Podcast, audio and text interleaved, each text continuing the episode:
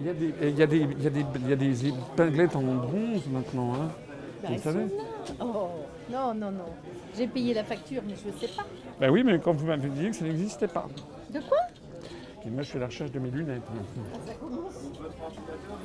Derrière, là. Ah. Bien sûr qu'ils sont là. Euh, le... Qu'est-ce que c'est ça? Ça, c'est comme Ça, je- Oui, mais bah, c'est aussi le foyer. Donc, ce que je voudrais, il faudrait que, ce que j'envisage de faire, c'est que les gens, on va faire un paquet cadeau. Il y a peut-être des trucs qu'il faudra arrêter de vendre d'ailleurs. Enfin bon. Alors, voilà. Euh, voilà.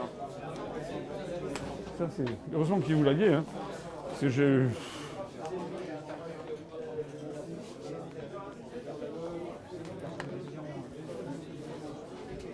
Et mon, et mon téléphone portable.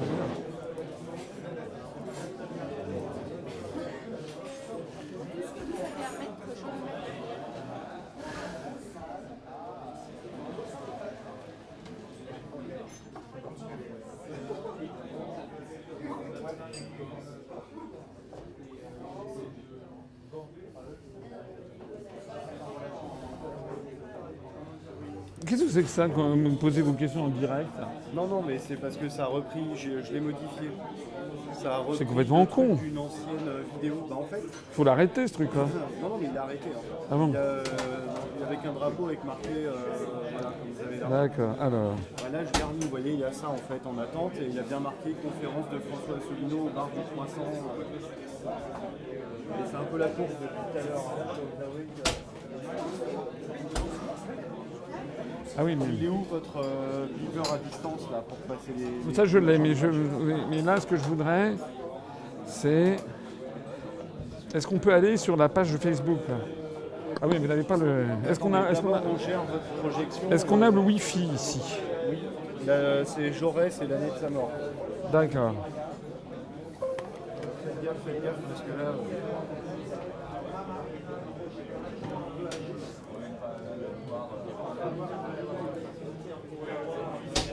Vous pensez à donner des petites choses à grignoter aussi, hein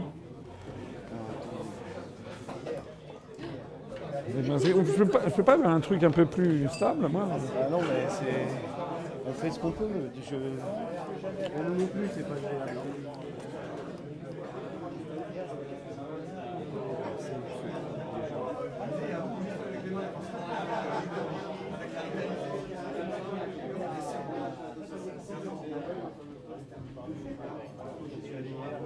Donc c'est Jaurès en minuscule, Ah voilà. J-A-U-R-E-S. Exactement. Et donc euh, 1914 Ouais.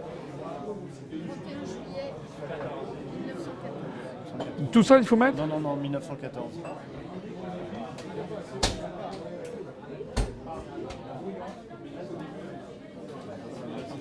Bon, alors.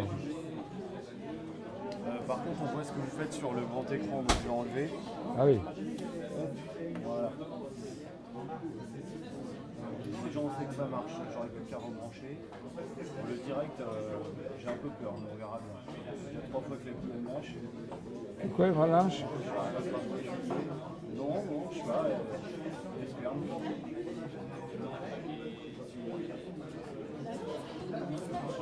Normalement, il y a un lien sur la chaîne YouTube. pourquoi vous, pourquoi vous avez viré le truc mais Moi j'ai besoin de garder le PC là après, parce que si jamais quelqu'un passe avec le câble. euh, Ah merde. Mais oui, pour l'instant je peux vous débrancher, vous mettre ailleurs. hein. Attendez, attendez.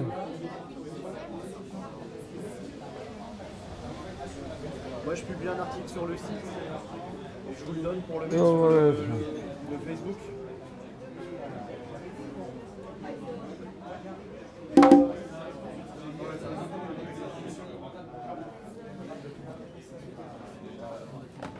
Comment on met euh, pour mettre, on dit, on va le faire en direct Je mets quoi? On va dire le, direct à partir de 19h Euh, oui, vous pouvez mettre ça. hein? Mais sinon je fais un article sur le site et on partage l'article du site, ce sera peut-être mieux. Ah peut-être oui. Je peux intégrer la vidéo. alors. Alors d'accord, alors mettez ça. Mettez ça.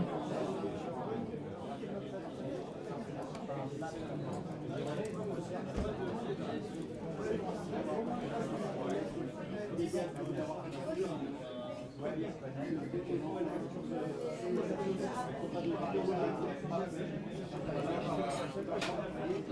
you.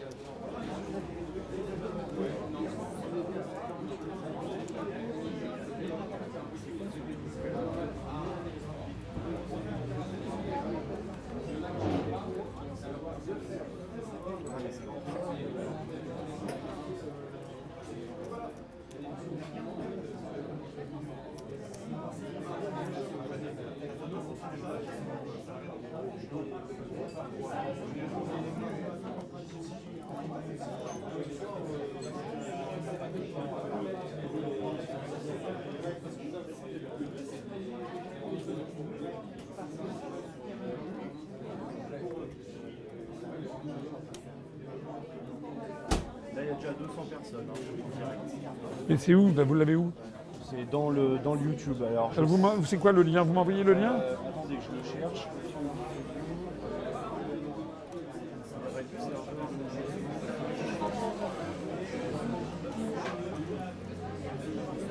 Je retrouve plus où est-ce qu'on a l'URL, tu sais, pour que les gens. euh, l'URL. Là, je viens de modifier. euh,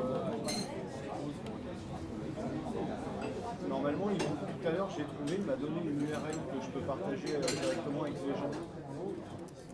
Sinon, je vais regarder la vidéo euh, en live, entre guillemets. Ouais, je vais faire ça. Je suis de la trouver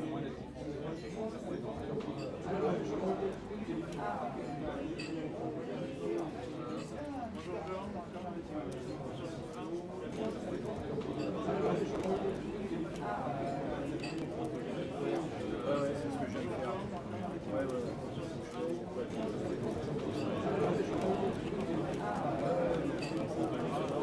Ouais, ouais, c'est ce que je viens de faire. À partir de 19h. hein.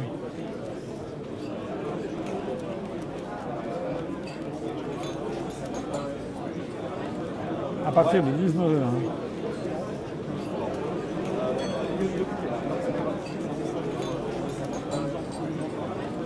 À partir de 19h. hein.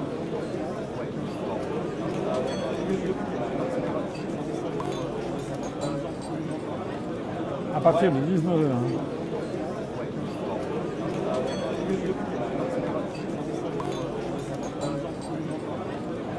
Partir de 19h. hein.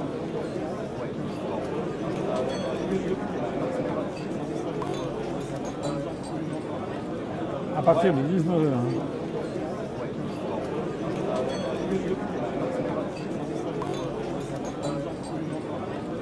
À partir de 19h. hein.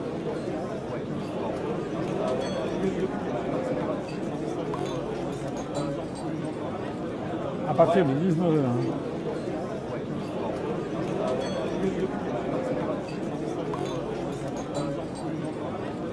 À partir de 19h. hein.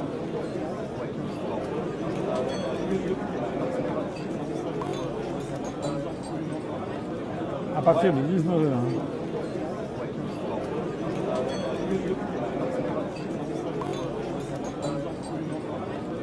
À partir de 19h. hein.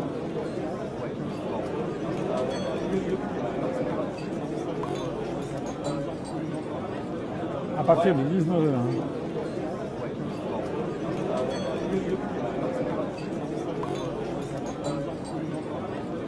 À partir de 19h. hein.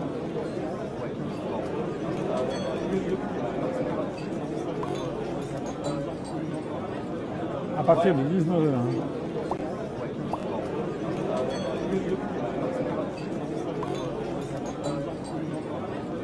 À partir de 19h.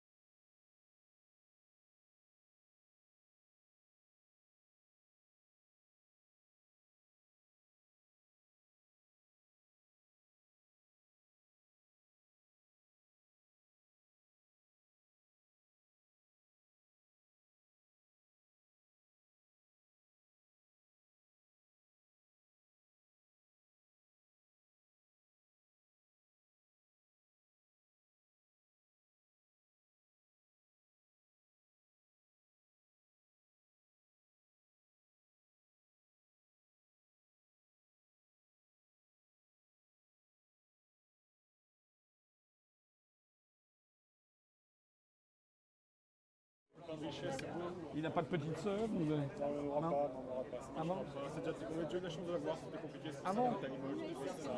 Eva va bien Eva va bien, Eva va bien, en train de... Et la maison, euh, Eh ben écoute, voilà, tu- les plans sont faits, on a eu des acabrantesques, euh, les architectes avaient vérifié, le toit devait être bien, donc euh, on peut avoir un toit plat, pas de problème, pas de problème, mais deux vérifient, un donné, deuxième vérifie, qu'on arrive au dépôt de permis, ah bah non, il faut qu'il soit... Oh là là. Attendez, les deux sont passés avant, vous allez avoir dit, voilà, c'est un rebelote, quoi. Mais ça va passer, mais c'est... Et vous y habitez pas encore? Ah non, on n'est pas encore debout, tu vois, on a encore 5 papiers, donc...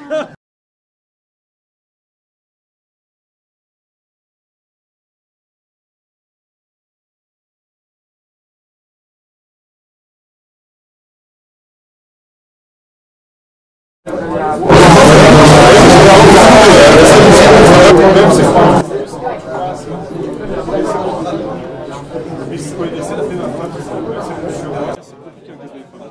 C'est- Ou alors les SMS, des SMS, les messages, ça c'est bon. Sur les, les, les messages vocaux tout je regarde jamais. Si tu veux dire, voilà, ça, ça- J'aime pas qu'un truc m'envahisse la vie, je suis toujours occupé à faire des trucs, j'aime pas ça. Tu te trouves, vous trouvez un. Voilà. Ah, voilà. Je, je- ça serait bien. ça serait bien que, que, votre papa euh, enlève cette casquette, mais vient de le faire.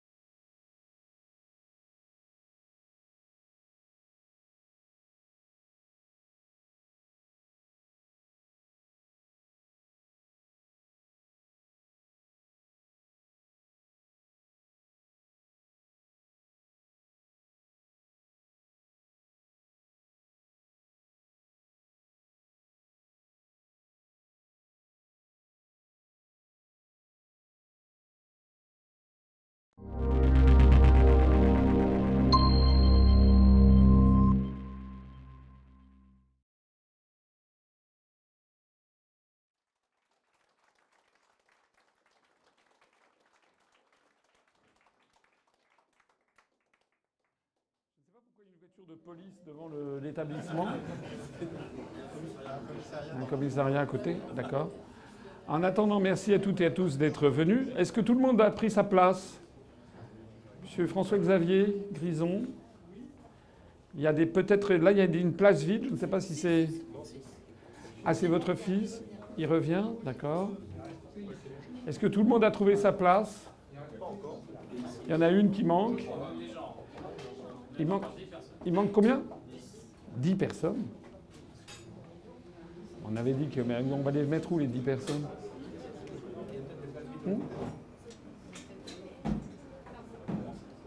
Bon. Vous allez où, euh, Fabien? Vous restez là? Vous faites l'accueil, d'accord. Yavar, vous restez au fond? Vous ne venez pas. Vous faites l'accueil?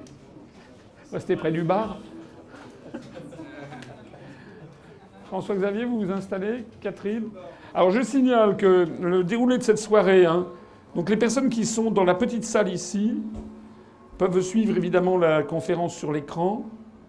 Et ensuite, euh, pendant le repas, je viendrai m'exprimer plus particulièrement avec elles pour euh, les compenser du fait qu'elles n'ont pas vu le grand écran et ne l'ont pas vu. Donc nous avons une soirée qui se compose en trois temps. Comment? Je, je vois que Vincent Brousseau fait des plaisanteries grasses.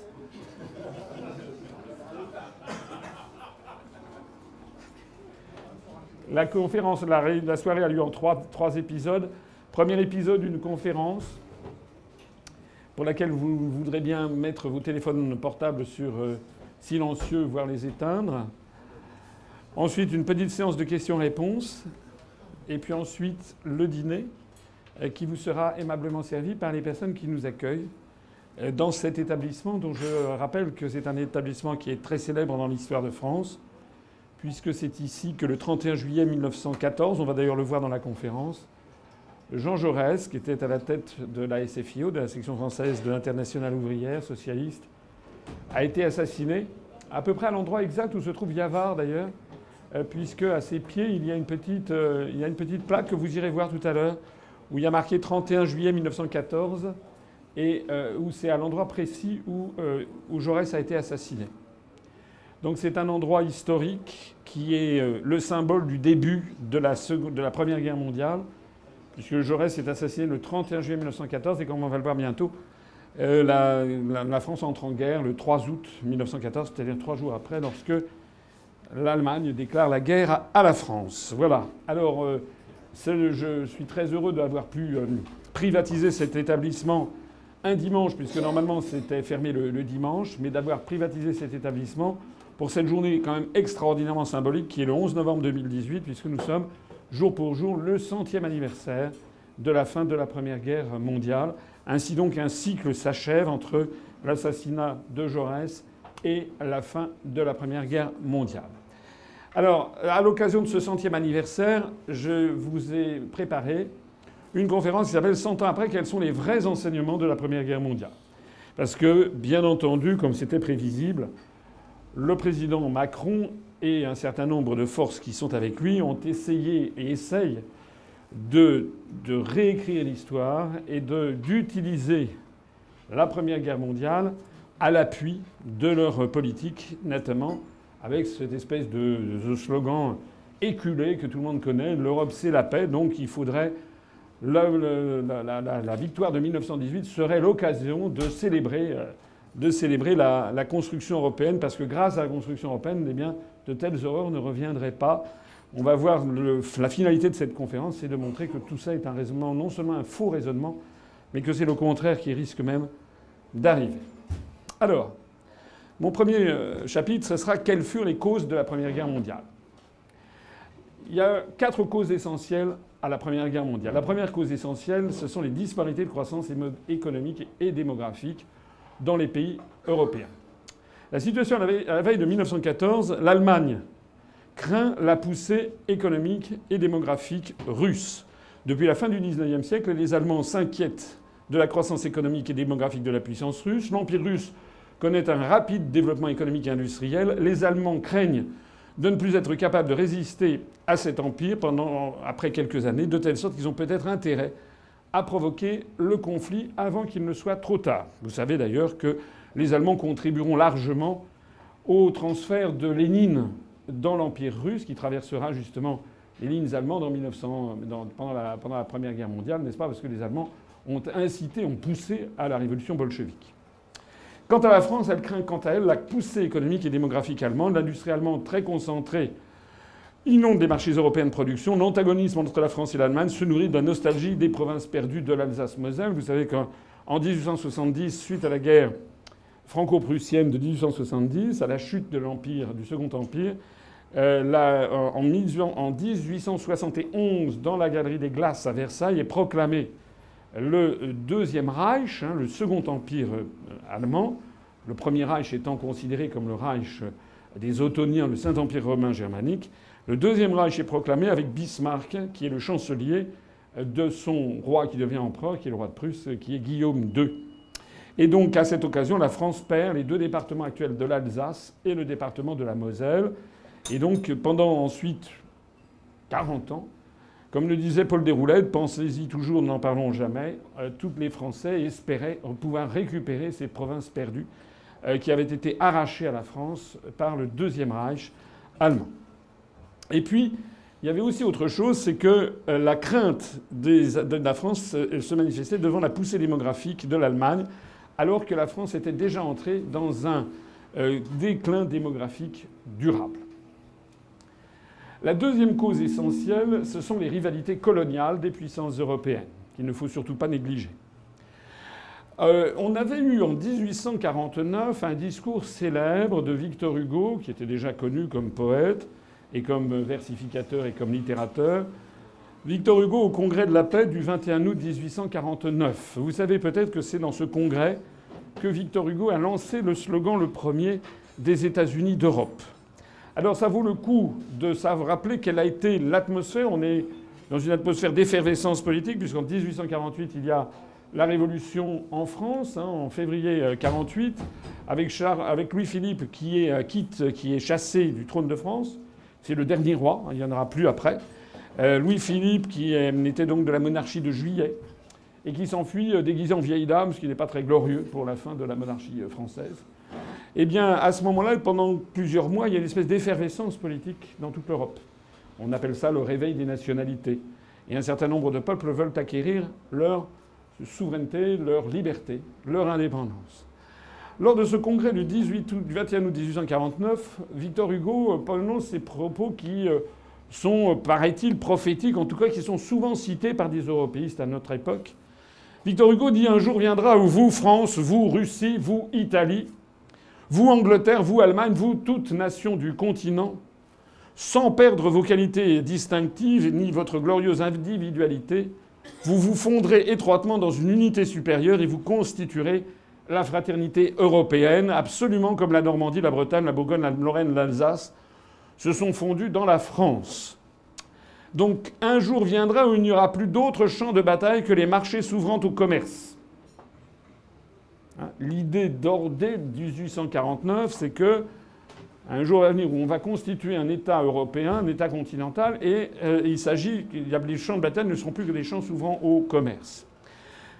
Et Victor Hugo poursuit en disant ceci un jour viendra où l'on verra ces deux groupes immenses, les États-Unis d'Amérique et les États-Unis d'Europe, placés en face l'un de l'autre, se tendant la main par-dessus les mers, échangeant leurs produits, leurs commerces, leur industrie, leurs arts, leur génie, défrichant le globe, colonisant les déserts, améliorant la création sous le regard du Créateur et combinant ensemble pour en tirer le bien-être de tous, ces deux forces infinies, la fraternité des hommes et la puissance de Dieu. C'est ici qu'apparaît pour la première fois dans l'histoire le concept d'États-Unis d'Europe dont on nous rebat les oreilles régulièrement. D'ailleurs, je le montre dans une autre de mes conférences, mais là j'ai voulu faire un petit peu plus court, donc je ne mentionne pas tout ça, mais assez régulièrement des responsables politiques français, notamment en 2002, puisque c'était le bicentenaire de la naissance de euh, Victor Hugo, qui était né en 1802. Il a fait d'ailleurs un poème qui est célèbre. Ce siècle avait deux ans, enfin vous connaissez peut-être. En 2002, il y avait donc eu le bicentenaire de la naissance de Victor Hugo et un certain nombre de responsables politiques de droite, du centre, de gauche avaient dit que Victor Hugo est un génie puisqu'il avait prévu ce qui nous arrive, c'est-à-dire les États-Unis euh, d'Europe. Ce qui était intéressant dans ces commémorations de 2002, Euh, Comme d'ailleurs dans des livres d'histoire, si vous regardez les livres d'histoire qui sont donnés à la jeunesse aujourd'hui, il est, régulièrement fait mention de Victor Hugo qui prophétise les États-Unis d'Europe, c'est que vous voyez qu'il n'est jamais mentionné dans ses rappels qu'il s'agit de placer tout ça sous la puissance de Dieu et de tendre la main aux États-Unis d'Amérique. Ça, pour le coup, c'est un peu la préfiguration du TAFTA, ou de l'OTAN, il faut le reconnaître. Mais ce qui est intéressant, c'est la suite du discours qui est toujours systématiquement caché aux gens qui euh, s'intéressent à, euh, ce passage de notre histoire. Parce que Victor Hugo continue en disant Supposez que les peuples d'Europe, au lieu de se défier les uns des autres, de se jalouser, de se haïr, se fussent aimés. Supposez qu'ils se fussent dit qu'avant même d'être français ou anglais ou allemand, on est homme et que si les nations sont des patries, l'humanité est une famille, savez-vous ce qui serait arrivé? La face du monde serait changée, les isthmes seraient coupés, les fleuves creusés, les montagnes percées, les chemins de fer couvriraient les deux continents, la marine marchande aurait centuplé il n'y aurait nulle part ni lande, ni jachère, ni marais. On bâtirait des villes là où il n'y a encore que des solitudes. On creuserait des ports là où il n'y a encore que des écueils. Et Victor Hugo poursuit en disant L'Asie serait rendue à la civilisation, l'Afrique serait rendue à l'homme. Ce qui n'est pas très gentil pour les habitants de l'Afrique, qui sont à l'évidence considérés comme des animaux. Et ce qui n'est pas très gentil non plus pour les Asiatiques, qui sont à l'évidence considérés comme des barbares. En fait, c'est une pensée il faut dire le mot, raciste hein, et racialiste. La richesse, évidemment, ça jamais, jamais hein, les références à Victor Hugo et aux États-Unis d'Europe ne mentionnent ce petit aspect des choses qui n'est pas un petit aspect comme on va le voir. La richesse jaillirait de toutes parts, de toutes les veines du globe sur le travail des hommes et la misère s'évanouirait. Et continue Victor Hugo, savez-vous ce qui s'évanouirait avec la misère? Les révolutions. Oui, la face du monde serait changée. Au lieu de se déchirer entre soi, on se répandrait pacifiquement sur l'univers. Au lieu de faire des révolutions, on ferait des colonies. Au lieu d'apporter la barbarie à la civilisation, on apporterait la civilisation à la barbarie. Alors c'est très intéressant, c'est que la conception des États-Unis d'Europe, dans son état natif, hein, dès, que c'est sorti euh, du cerveau fécond de Victor Hugo, qui, changera. Hein, le, Victor Hugo de 1860 qui condamne le sac du palais d'été en Chine avec l'expédition de Palikao n'est pas le même que le Victor Hugo de 1849. Il a évolué. Mais ça, ça témoigne d'un état d'esprit, ça témoigne d'une époque. Il faut faire les États-Unis d'Europe parce qu'avec les États-Unis d'Amérique, on va coloniser l'Afrique, l'Asie, faire des colonies pour le commerce et pour y imposer la loi de Dieu, c'est-à-dire le christianisme. Hein. Donc c'est une pensée à la fois raciste, religieuse, colonialiste. Alors, c'est dans cet état d'esprit que s'ouvre la conférence de Berlin, plus tard, en 1884, au moment où c'est le grand partage de l'Afrique. Le grand partage de l'Afrique, il a lieu entre novembre 1884 et février 1885. Il y a 14 États qui participent à cette espèce de, de ruée pour se partager les dépouilles de l'Afrique. Il y a l'Allemagne, l'Autriche-Hongrie, la Belgique, le Danemark, l'Empire ottoman, l'Espagne, les États-Unis. N'oublions pas que les États-Unis, dès 1884, se partagent l'Afrique avec les autres puissances occidentales. La France, la Grande-Bretagne, l'Italie, les Pays-Bas, le Portugal, la Russie et la Suède. Tout le monde n'aura pas d'ailleurs des colonies. Par exemple, la Russie ou la Suède n'auront pas des colonies, mais on va se partager l'Afrique. On va se partager l'Afrique. On voit ici le continent africain. Les 14 États conviennent de se, partager l'Afrique pour y avoir notamment un accès aux matières premières et des débouchés commerciaux. Notez bien, enfin je fais vais en avant par rapport à ce que je dirai plus tard, qu'aujourd'hui, euh, on ne peut pas comprendre des guerres comme la guerre, en, par exemple en Syrie, la déstabilisation du régime de, de, Bachar al-Assad, euh, si on ne comprend pas qu'il y a des raisonnements un peu de la même nature, c'est-à-dire le partage du gaz, le partage des gazoducs, c'est en fait la même pensée fondamentale qui continue de prévaloir. Alors, le partage de l'Afrique aura lieu. La situation de 1913 est celle-ci. On a ici, tout ça, c'est l'Afrique française, c'est-à-dire l'Afrique, le Maghreb, l'Afrique du, du, Nord française. Ici, ce qu'on va appeler l'Afrique euh, occidentale française, et puis ici, l'Afrique équatoriale française. Vous avez la Belgique, en fait, c'est pas vraiment la Belgique, c'est une propriété personnelle du roi Léopold de Belgique, qui est l'actuel Congo-Kinshasa. L'Espagne, qui a ici un petit, le nord du Maroc et puis ici le Sahara espagnol.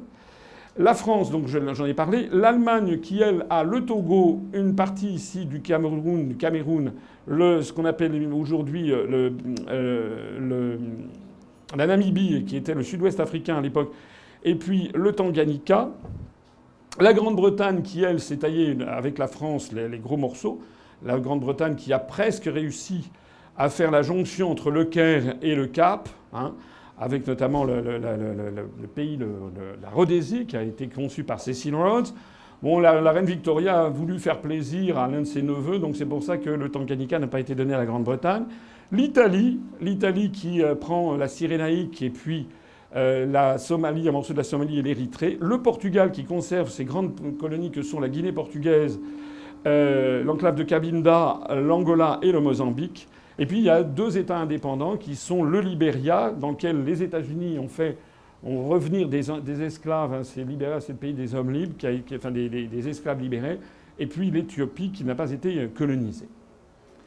Alors, ces rivalités, en dépit de, ce partage, il continue à y avoir des rivalités pour s'approprier les richesses coloniales. En particulier, il y a une grande crise franco-britannique qui est de 1898-1899, qui est la crise franco-britannique de Fashoda. Fashoda, ça se situe à peu près, euh, ici, hein, au, Soudan, et c'est la mission marchand qui euh, occupe un poste qui est le poste de Fashoda. Et puis, euh, comme la France, à cette époque, est lancée dans une politique de rapprochement diplomatique, on va le voir, avec le Royaume-Uni, qui débouchera sous le ministère du ministre français des Affaires étrangères Théophile Delcassé en 1905 sur l'entente cordiale, finalement l'instruction est donnée au, commandant Marchand de dégager Fachoda, ce qui restera une très grosse pomme de discorde chez les nationalistes français qui considéreront que le gouvernement français a, cédé, a tout cédé devant les, Britanniques. C'est une crise de 1898-1899.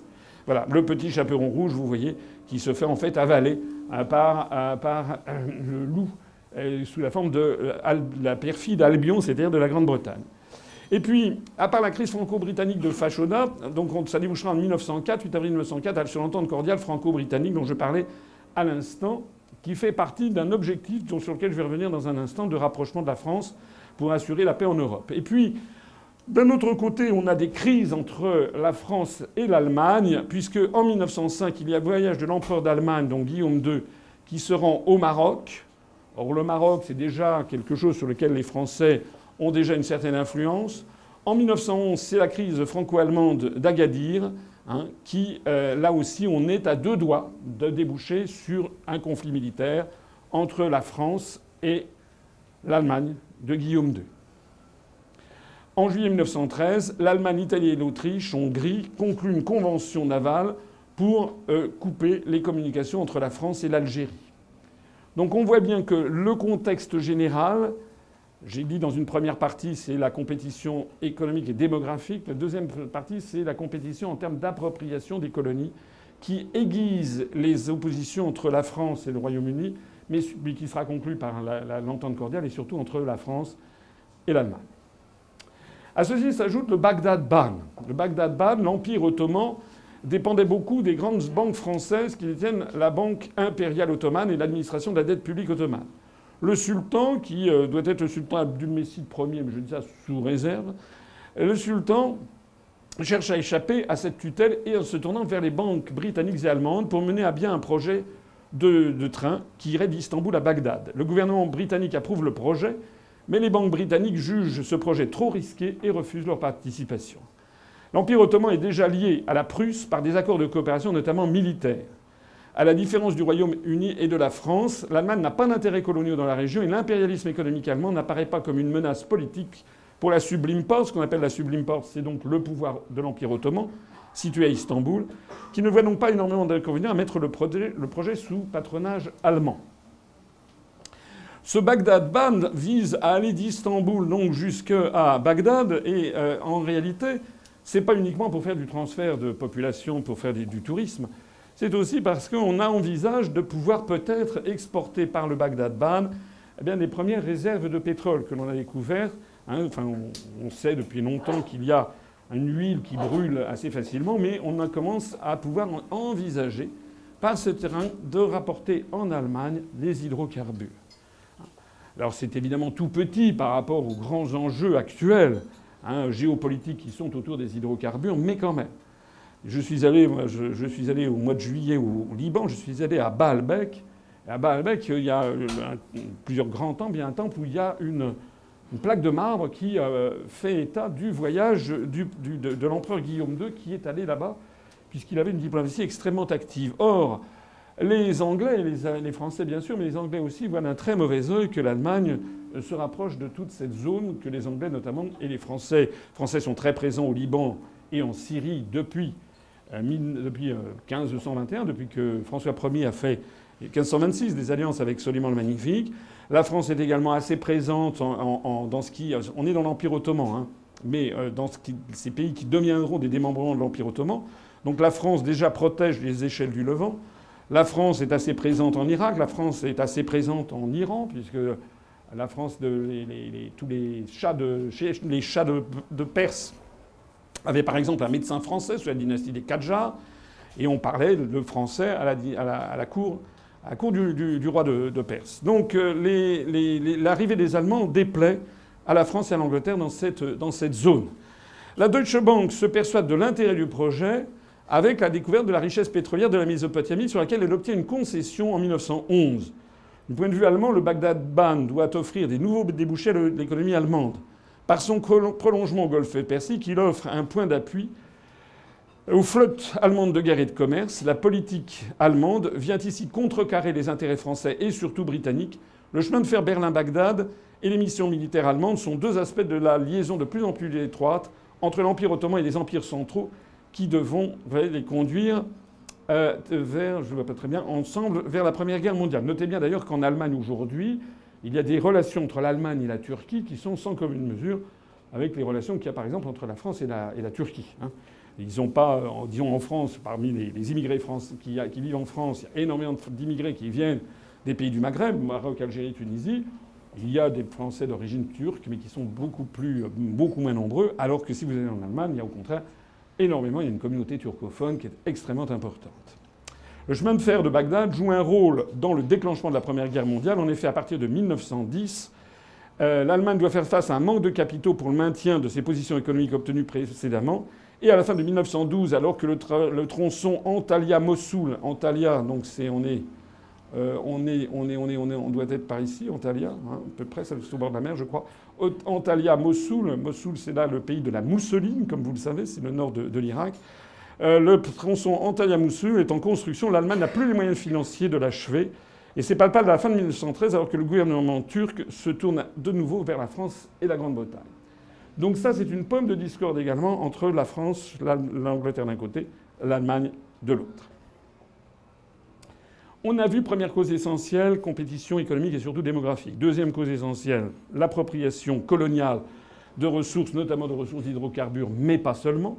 Également le partage de l'Afrique. La troisième cause essentielle, ce sont des États supranationaux en déliquescence. En l'espèce, il s'agit de l'Autriche-Hongrie et de l'Empire russe. Ici, on a une, présentation de ce qu'était l'Empire d'Autriche-Hongrie en 1914. Donc vous voyez que c'est une espèce de puzzle une espèce de morceau extrêmement morcelé. Alors vous avez des nationalités, des gens qui parlent des langues extrêmement différentes. En rouge, vous avez ici les Allemands. Hein. on retrouvera notamment ici ce qu'on appelle les Sudètes, sur lesquels, euh, qui provoquera en 1938 la crise des Sudètes avec, euh, avec Hitler. On trouve également des Allemands en Bohème, Moravie, un petit peu partout. Le Tyrol, l'Autriche, enfin ce qui deviendra l'Autriche euh, après les démembrements de, l'Empire austro-hongrois.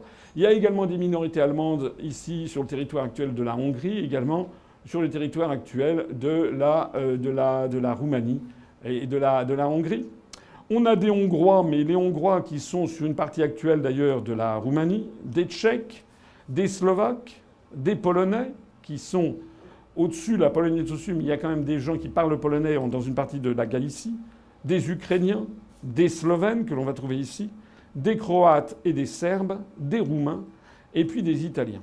Donc c'est une espèce de mosaïque de peuples euh, qui euh, ont des mœurs très différentes, des religions différentes, des langues différentes, des alphabets différents, euh, qui ne sont unis en fait que par cet empire austro-hongrois qui était issu des siècles précédents, du XVIIe et XVIIIe siècle, et qui en 1914 est en tout cas complètement vermoulu. Vous verrez notamment qu'ici en Bosnie, il y a une ville qui s'appelle Sarajevo.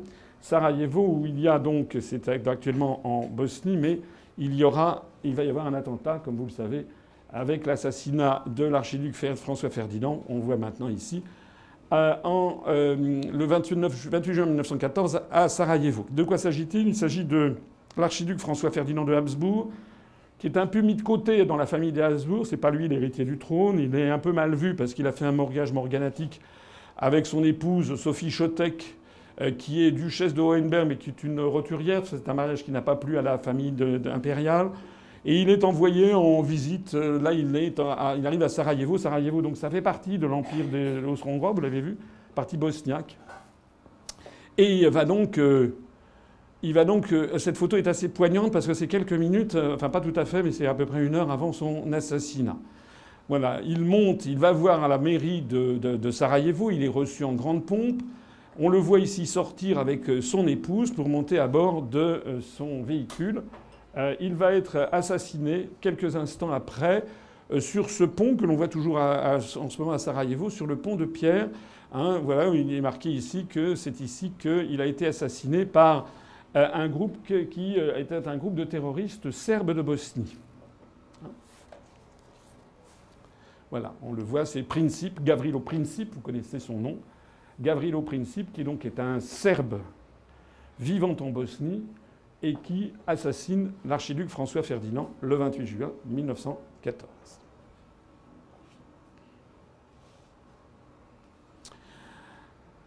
Les deux, les, deux, les deux conjoints sont assassinés. Là, c'est une chapelle ardente. Et alors, euh, qu'est-ce qui va se passer à partir de cet assassinat? C'est la quatrième cause essentielle. C'est un système d'alliance qui va se mettre de façon dramatique en jeu. Un système d'alliance qui était censé garantir la paix et qui va aboutir exactement au contraire. Pourquoi? Parce qu'il y a en fait une répartition de l'Europe entre deux alliances, ce qu'on appelle la triple entente et la triple alliance.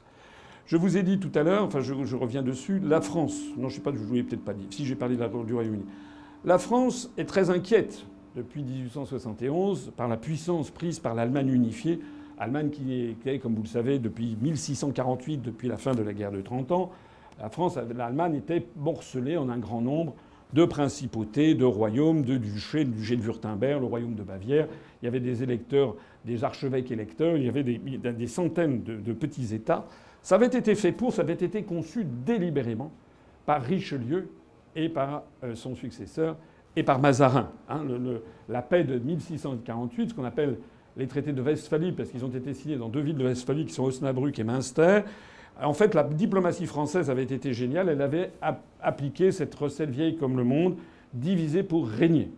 Donc toute l'Allemagne avait été pulvérisée. Et puis, progressivement, au XIXe siècle, notamment avec l'aide fâcheuse au XVIIIe siècle de Louis XV, qui après euh, la bataille, euh, comment pendant la guerre de Sept Ans, Louis XV n'avait pas tiré tout le profit qu'il aurait pu tirer de la victoire qu'il avait obtenue avait mis le pied, comment dirais-je, euh, il avait euh, aidé le roi de Prusse à tirer les marrons du feu, puisque Frédéric de Prusse était considéré comme une espèce de despote éclairé. La Pompadour aimait, avec Voltaire, à discuter avec le, roi de Prusse, et donc Louis XV avait dit euh, qu'il faisait la guerre en roi et non pas en marchand. Bref, Louis XV n'avait pas tiré son, son avantage de la fin de la guerre de Sept Ans. Il avait en revanche offert sur un plateau d'argent un début d'unification autour du royaume de Prusse. Bon, on a ensuite la bataille euh, de, des, comment dirais-je, du Schleswig-Holstein. On a une fameuse bataille de 1866 qui est une date très très importante dans l'histoire de l'Europe, même si elle est totalement inconnue en France ou très méconnue,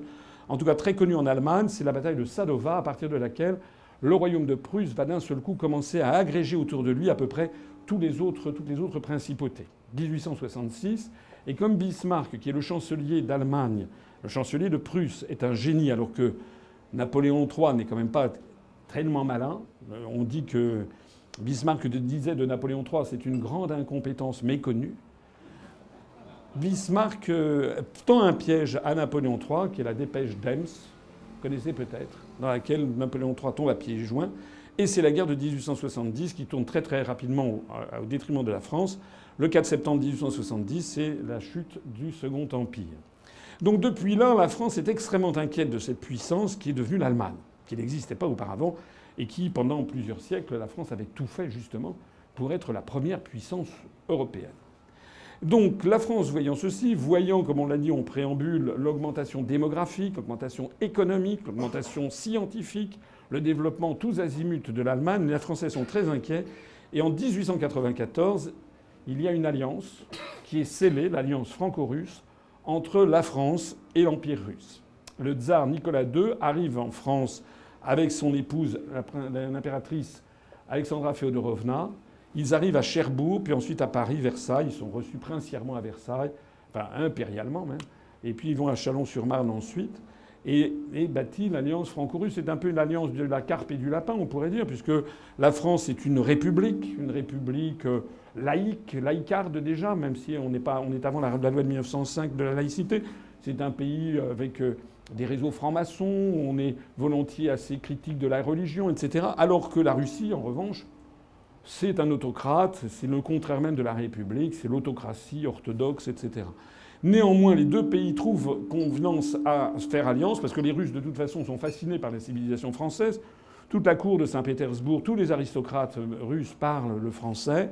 Et donc, ils conviennent de cette alliance en 1894. Et puis, comme je vous l'ai dit tout à l'heure, en 1904-1905, la France nouera une alliance avec le Royaume-Uni, l'entente cordiale, alors même que ce sont deux pays qui se sont beaucoup battus pendant des siècles, hein, tout, au long du XVIIe, XVIIIe, XIXe siècle. Même Napoléon a quand même, c'était l'ennemi juré de Napoléon, c'était le Royaume-Uni.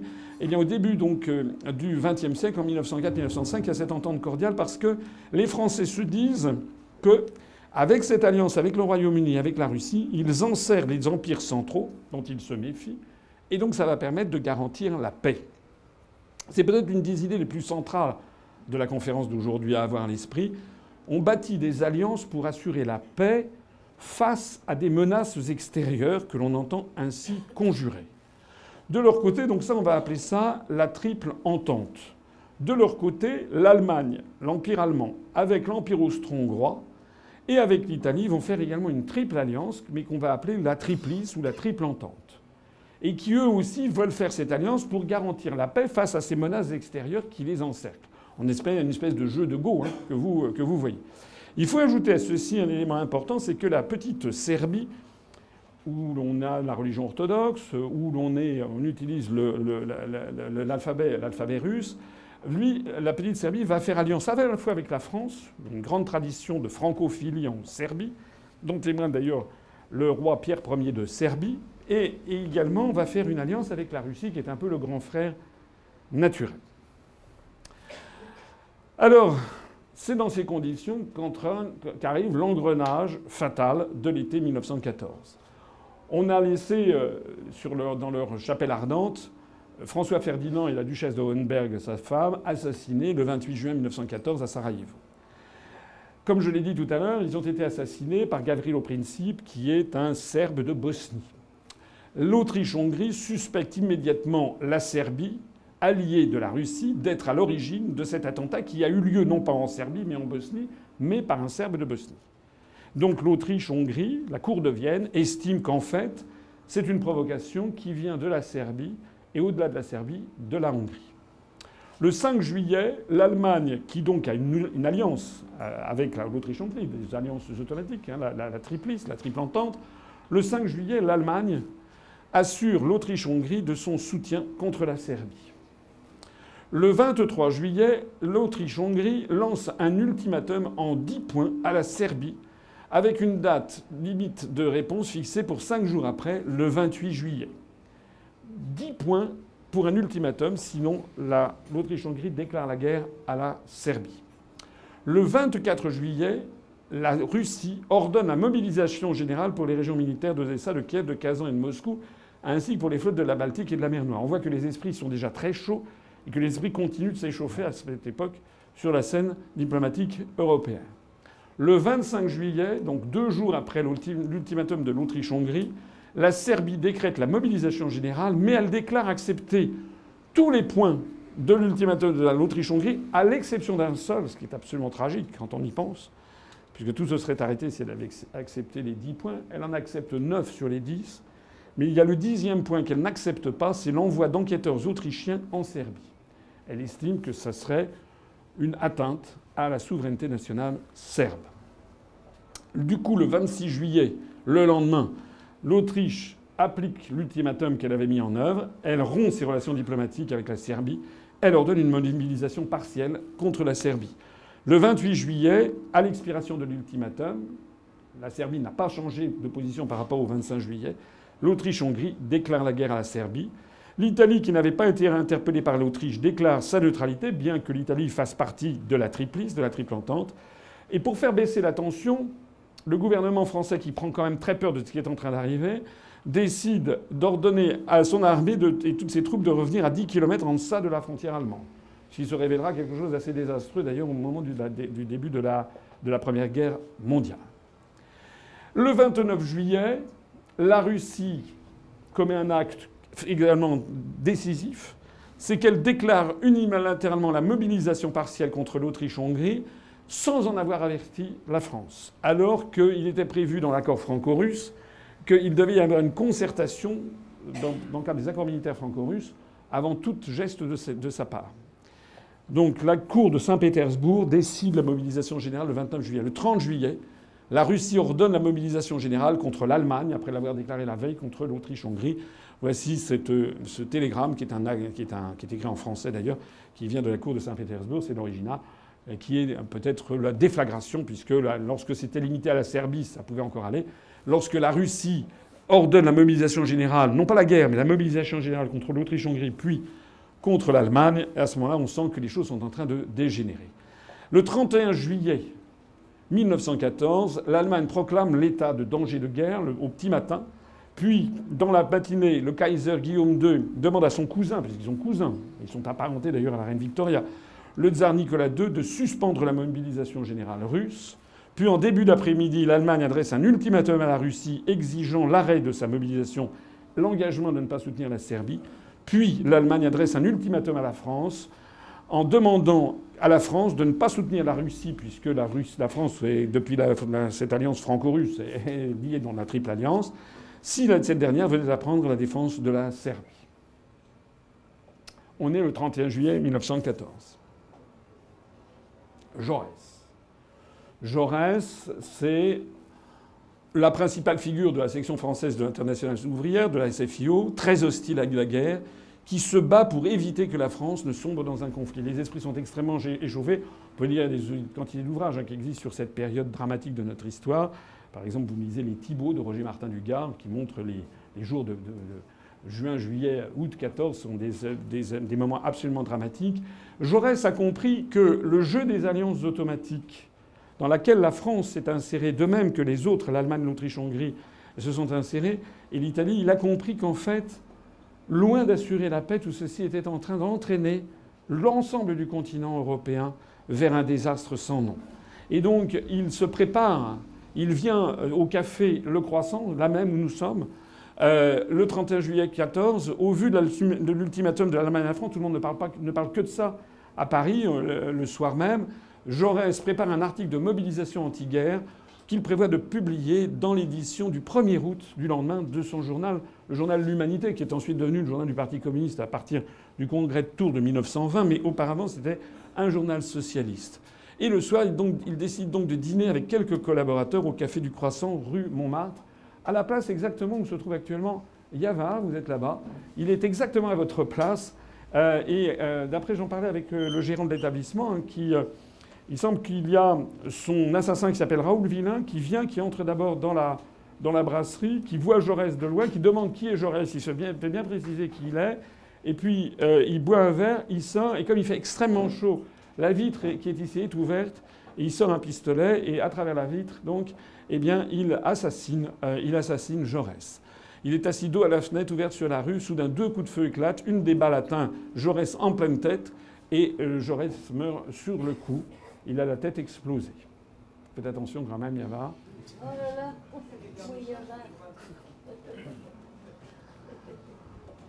Pour ceux qui ne l'auraient pas vu, hein, je rappelle qu'il y a, ça a été placé, je crois, dans les années 30, un petit, une petite mosaïque là qui indique l'endroit précis où Jaurès est mort. Ça, c'est une plaque qui a été apposée beaucoup plus tardivement, je crois, dans les années, dans les années 60 du XXe siècle. Voilà, ça c'est la plaque. C'est là que vous verrez tout à l'heure, qui a été mise, je crois, dans les années 30 du 31 juillet 1914. Voilà. Le lendemain, évidemment, c'est la, la une, c'est la une du journal de l'Humanité, Jaurès assassiné. Jaurès assassiné, c'est également, euh, tout le monde se tourne pour savoir qui est l'assassin. Le tireur est rapidement arrêté, identifié. Il s'appelle Raoul Villain, avec deux L. C'est un nom prédestiné. Il a 29 ans, il est étudiant à l'école du Louvre, adhérent de la Ligue des jeunes amis de l'Alsace-Lorraine, un groupement d'étudiants nationalistes partisans de la guerre. Le jeune homme affirme avoir agi seul pour supprimer celui qu'il considère comme un traître à la patrie. Soit dit en passant, il passera toute la Première Guerre mondiale emprisonné, et puis il sera jugé en 1919 et il sera acquitté par 11 voix sur 12 euh, lors de la, lors d'une, comment dirais-je, dans une cour d'assises. Hein avec d'ailleurs des membres du jury qui diront qu'il a bien fait, en fait de, tuer Jaurès, évidemment, parce qu'en 1919, tout le monde est acquis à la victoire de 1918. Il mourra en 1936 euh, en Espagne. Alors, les proches de Jaurès, les militants socialistes sont bouleversés, alors que certains extrémistes de droite se réjouissent de cette mort. On voit un attroupement ici devant euh, le Café du Croissant, donc la, façade a changé, hein, mais c'est exactement à cet endroit. Euh, la population, de son côté, est très inquiète après cet assassinat. D'un seul coup, on a le sentiment que tout est en train de déraper. Parce que Jaurès, c'est quand même une des très grandes figures, c'est la principale figure de la gauche qui est assassinée, qui réclamait la paix. Donc il y a une espèce. Déjà, l'atmosphère était électrique, elle devient, elle devient plus qu'elle devient cataclysmique. la, population française a le sentiment qu'une immense catastrophe est en train d'arriver. Vous voyez ici l'attroupement général. Les gens, à l'époque, vous voyez, on est à l'été 14, les hommes portent un canotier. Euh, là, on a les ambulances urbaines et Jaurès a été assassiné quelques minutes auparavant, une heure ou deux auparavant.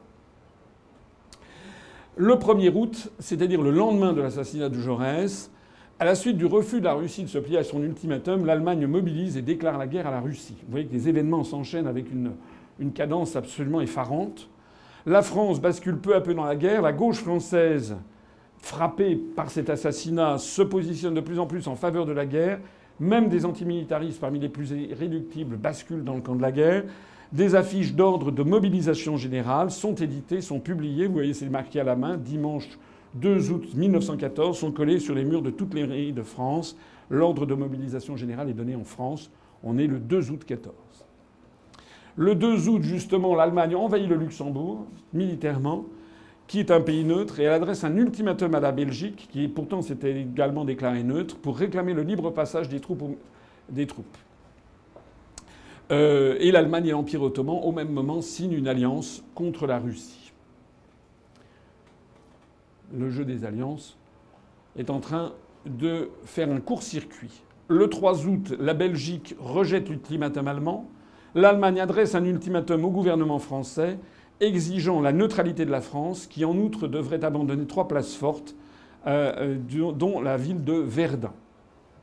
Évidemment, les esprits sont tellement échauffés en France, qui déjà vient de faire l'ordre de mobilisation générale, que lorsque le gouvernement de Paris reçoit un ultimatum allemand lui disant, qui demande que la France euh, soit, se déclare neutre, donc en fait n'honore pas son alliance ni avec la Serbie ni avec la Russie, et que de surcroît la France donne des places fortes qui sont en France même, notamment la place de Verdun, c'est évidemment totalement inacceptable pour le gouvernement français, du moins le gouvernement français de l'époque. Aujourd'hui, Macron dit ah, si vous voulez, prenez également Carcassonne. Euh, le gouvernement français répond que la France agira conformément à ses intérêts. L'Allemagne déclare alors la guerre à la France, puis à la Belgique. Notons bien que c'est l'Allemagne qui déclare la guerre à euh, euh, à la France, hein, et non pas, et non pas l'inverse. Le 4 août au matin, le lendemain de la déclaration de guerre de l'Allemagne à la France, ont lieu les obsèques de Jaurès. il y a une espèce d'intrication des événements qui est assez incroyable. Une foule immense est présente autour des autorités de la République. Ces obsèques ont lieu donc trois jours après la mobilisation générale, au lendemain de la déclaration de guerre de l'Allemagne à la France. Elles vont permettre, elles vont être le théâtre d'un ralliement de la gauche française au parti de la guerre. Puisque jusqu'à l'assassinat de Jaurès, il y avait une partie importante de la gauche française qui ne voulait pas de la guerre, qui mettait tous les freins contre le déclenchement de ce conflit. À partir du moment où il y a Jaurès a été assassiné, puis l'enchaînement des événements que je viens de vous décrire. La gauche française se rallie au camp de la guerre. Léon Jouot, que l'on voit ici, secrétaire général de la CGT, lance un appel aux armes, tout en criant sa haine de la guerre, de l'impérialisme et du militarisme. Du, il nous fait du en même temps. En fait, il nous fait un peu du Mélenchon, quoi. Et il, est, à la fois pour et contre, mais contre et pour. Voilà. Donc il dit Jaurès a été notre réconfort dans notre action passionnée pour la paix. Ce n'est pas notre faute, sa faute ni la nôtre si la paix n'a pas triomphé. Alors, écoutez, ce qu'il dit quand même dans de ses obsèques, c'est incroyable. Avant d'aller vers le grand massacre, euh, au nom des travailleurs qui sont partis, au nom de ceux qui vont partir, dont je suis, je crie devant ce cercueil toute notre haine de l'impérialisme et du militarisme sauvage qui entraîne. Je vois pas très bien parce qu'il y a un petit. Hein, qui, entraîne, qui déchaîne, qui déchaîne l'horrible crime. Cette guerre, nous ne l'avons pas voulu. Ceux qui l'ont déchaînée, despotes aux visées sanguinaires, aux rêves d'hégémonie criminelle, devront en payer le châtiment. Acculés à la lutte, nous nous levons pour repousser l'envahisseur, pour sauvegarder le patrimoine de la civilisation et d'idéologie généreuse que nous a légué l'histoire. Nous ne voulons pas que sombrent les quelques libertés si péniblement arrachées aux forces mauvaises. Notre volonté fut toujours d'agrandir les droits populaires, d'élargir le chemin des libertés. C'est en harmonie avec cette volonté que nous répondons présents à l'ordre de mobilisation. Donc c'est un discours absolument décisif dans notre histoire, puisque la gauche française, par l'intermédiaire de Léon Jouot, décide de rallier le parti de la guerre, et vous voyez, au nom, des libertés des droits populaires qui ont été acquis. Alors c'est très important parce que l'histoire révèle ainsi que les pacifistes en temps de paix peuvent parfaitement devenir des bellicistes en temps de guerre si l'on invoque les grands principes comme la liberté ou la civilisation. Les proclamations pacifistes en temps de paix n'apportent en fait aucune garantie de paix. Voilà, tout simplement. C'est-à-dire qu'un des enseignements, en tout cas que je vous propose, un des enseignements essentiels, c'est que pour garantir la paix entre les nations, on ne peut pas compter sur des propositions généreuses. On verra d'ailleurs tout à l'heure en fin de conférence comment M. Macron, par exemple, en ce moment, nous explique qu'il veut faire la paix. Alors il fait des grands, il fait du storytelling avec Mme Merkel, et au même moment, en même temps, il explique qu'il faut une armée européenne pour se défendre contre les méchants chiites, les méchants russes. Hein. Donc il nous refait en fait le coup de 14. On verra ça tout à l'heure. Le 4 août, le Royaume-Uni déclare garantir la neutralité belge, réclame que les armées allemandes qui viennent de pénétrer en Belgique soient immédiatement retirées. Ne recevant aucune réponse, le Royaume-Uni déclare la guerre à l'Allemagne. C'est le Royaume-Uni qui a donc déclaré la guerre à l'Allemagne par fidélité, par un lien avec la, Belgique. Seule l'Italie, membre de la triple alliance qui lie à l'Allemagne et à l'Autriche, se réserve la possibilité d'intervenir plus tard, suivant les circonstances. Le 6 août, l'Autriche-Hongrie déclare la guerre à la Russie aux côtés de l'Allemagne. Le 11 août, la France déclare la guerre à l'Autriche-Hongrie. Le 13 août, le Royaume-Uni déclare la guerre à l'Autriche-Hongrie. Et comme tous ces pays ont des colonies, ben, l'affrontement prend un caractère mondial, puisque tous les pays du Commonwealth s'y mettent de la partie. Le Canada, l'Australie, l'Inde, la Nouvelle-Zélande, l'Afrique du Sud entrent en guerre contre l'Allemagne, de même que les colonies françaises en Afrique et les colonies euh, belges, le, Congo. Le 23 août, le Japon déclare la guerre à l'Allemagne. Le 1er novembre, donc le Japon, cette fois-ci, est, du bon côté. Le Japon euh, déclare la guerre à l'Allemagne, donc vous savez qu'en la Seconde Guerre mondiale, le Japon sera du côté de l'Allemagne. Le 1er novembre, l'Empire ottoman s'allie aux puissances centrales, à l'Autriche-Hongrie et au Reich Wilhelmien. Voilà. Alors en résumé, en résumé, ce qui a provoqué la Première Guerre mondiale, c'est le déclenchement des alliances de la Triple Alliance et de la Triple Entente qui avaient été conclues à l'origine pour assurer la paix. Allemagne, Autriche, Hongrie, une alliance. L'alliance entre la Serbie et la Russie. L'Autriche-Hongrie déclare la guerre à la Serbie. Du coup, l'Empire ottoman s'allie à l'Autriche-Hongrie, puis l'Empire ottoman avec la Bulgarie, l'Allemagne déclare la guerre à la Russie, la France qui a une alliance avec la Russie, l'Allemagne déclare la guerre à la France, la France a une alliance avec le Royaume-Uni et le Royaume-Uni a une alliance avec la Russie, le Royaume-Uni déclare la guerre à l'Allemagne, l'Autriche-Hongrie déclare la guerre à la Russie, la France déclare la guerre à l'Autriche-Hongrie, le Royaume-Uni déclare la guerre à l'Autriche-Hongrie. Vous voyez un petit peu comment tout ceci, c'est une explosion tout le jeu des alliances automatiques qui se met dans une espèce de château de cartes ou de court-circuit que l'on ne peut plus arrêter. Et la Première Guerre mondiale fut une guerre mondiale, puisque voilà tous les pays belligérants qui sont entraînés dans ce gouffre du fait, du, euh, du fait de la colonisation, qu'il s'agit de pays colonisés. Et puis il y a une fausse cause à tout ça. qui va être présenté devant les populations. Je vous ai présenté les quatre causes essentielles du déclenchement de la Première Guerre mondiale, je rappelle, hein, les causes économiques et démographiques, premièrement. Deuxièmement, les appropriations, le colonialisme, les appropriations d'un certain nombre de ressources naturelles. Euh, troisièmement, c'était. Euh, les empires déliquescents, la, la déliquescence de l'Autriche-Hongrie et de l'Empire des Tsars. Euh, et, et quatrièmement, eh bien, euh, justement, ce jeu des alliances automatiques. Ce sont les quatre causes essentielles de la Première Guerre mondiale. Mais il y a une cause qui a été présentée par la propagande, c'est ce qu'on appelle la guerre de civilisation. Ah, J'aime beaucoup euh, plaisir à montrer cette petite médaille, qui est un des joyaux de ma collection personnelle, qui est assez rare à trouver, qui est une médaille qui a été frappée en 1854, au moment de la guerre de Crimée. Au moment de la guerre de Crimée, cette médaille a été frappée. Regardez ce qui est écrit dessus. On peut ici, on va l'agrandir. On va le mettre plus clair. En 1854, sous le règne de Napoléon III et celui de la reine Victoria, la France et la Grande-Bretagne s'unirent pour assurer la paix du monde. Pendant la guerre de Crimée, le Royaume-Uni et la France, qui étaient alliés à l'Empire ottoman, prétendirent faire la guerre à la Russie, parce que c'est eux qui sont venus faire la guerre en Crimée, pour assurer la paix. C'est d'ailleurs ce que font actuellement régulièrement, si j'ose dire, les États-Unis.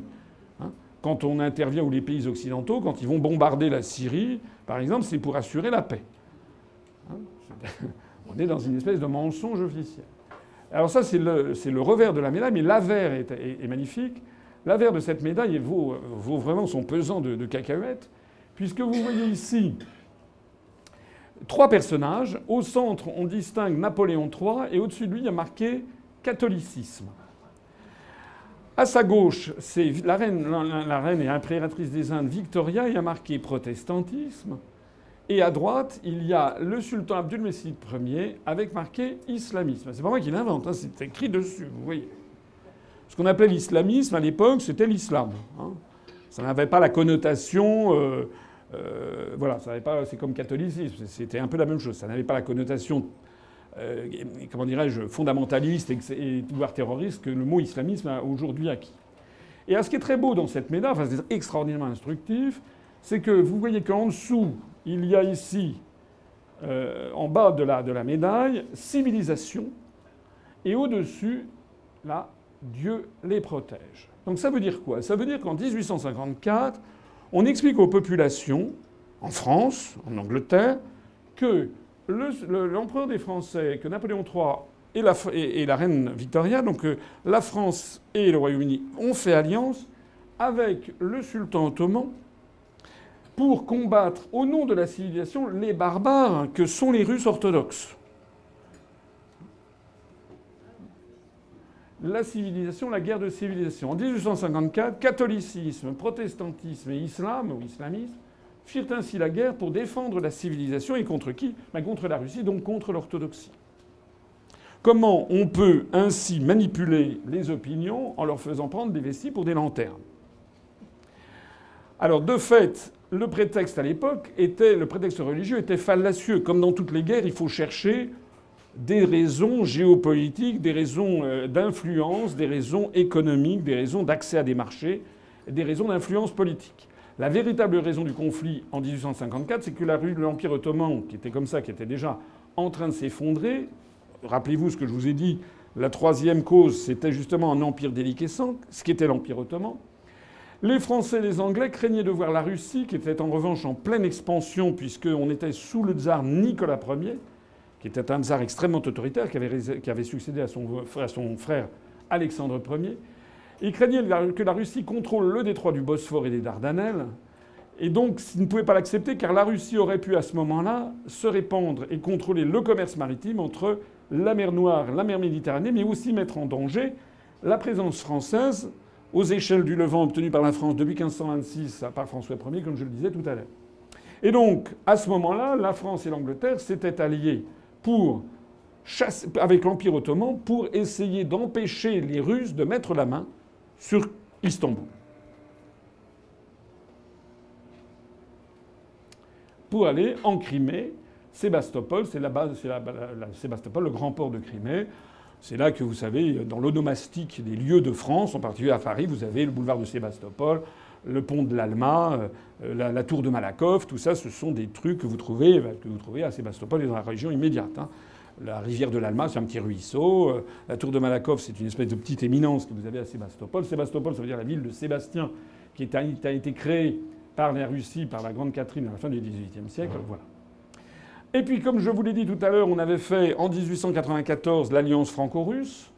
Cette, assiette-là de 1896, parce qu'il y a eu des échanges divers, il y a eu les Russes sont venus en France, les Français sont allés en Russie, il y a eu des marins français qui sont allés à Kronstadt, qui est un port qui est au large de Saint-Pétersbourg. Cette assiette célèbre l'alliance en représentant deux soldats, l'un français, l'autre russe, qui se serrent la main. Ça veut donc dire qu'en 42 ans, la civilisation a changé de camp. En 1854, il fallait se battre contre la Russie, qui était l'abomination de la désolation. Il fallait se fédérer protestants, catholiques et musulmans contre les méchants orthodoxes. Mais en 1896, parce qu'on a complètement changé de pied, parce qu'entre-temps l'Allemagne s'est fédérée, et donc la France a besoin d'un allié de revers qui ne peut être que la Russie, à ce moment-là, la France s'allie à euh, la Russie, et donc on célèbre la Russie comme un allié de la civilisation. Hein, Ça, c'est par exemple, voilà, c'était la visite en France de Leur Majesté l'Empereur, j'en parlais tout à l'heure, et l'impératrice de Russie, Nicolas II, Alexandra de Revenin, Cherbourg, Paris, Chalon, 5 au 9 octobre 1896, et pas 1894 comme je disais par erreur tout à l'heure, 5 et 9 octobre 1896, avec ici les armoiries des arts et les armoiries de la République française. Et puis en 1914-1918, c'est désormais l'Allemagne qui devient l'ennemi de la civilisation, puisque le 11 novembre, après la Première Guerre mondiale, après le 11 novembre 1918, donc en 1919, on va frapper en France cette médaille qui est la Grande Guerre pour la civilisation 1914-1918. Donc la civilisation a toujours bon dos. hein.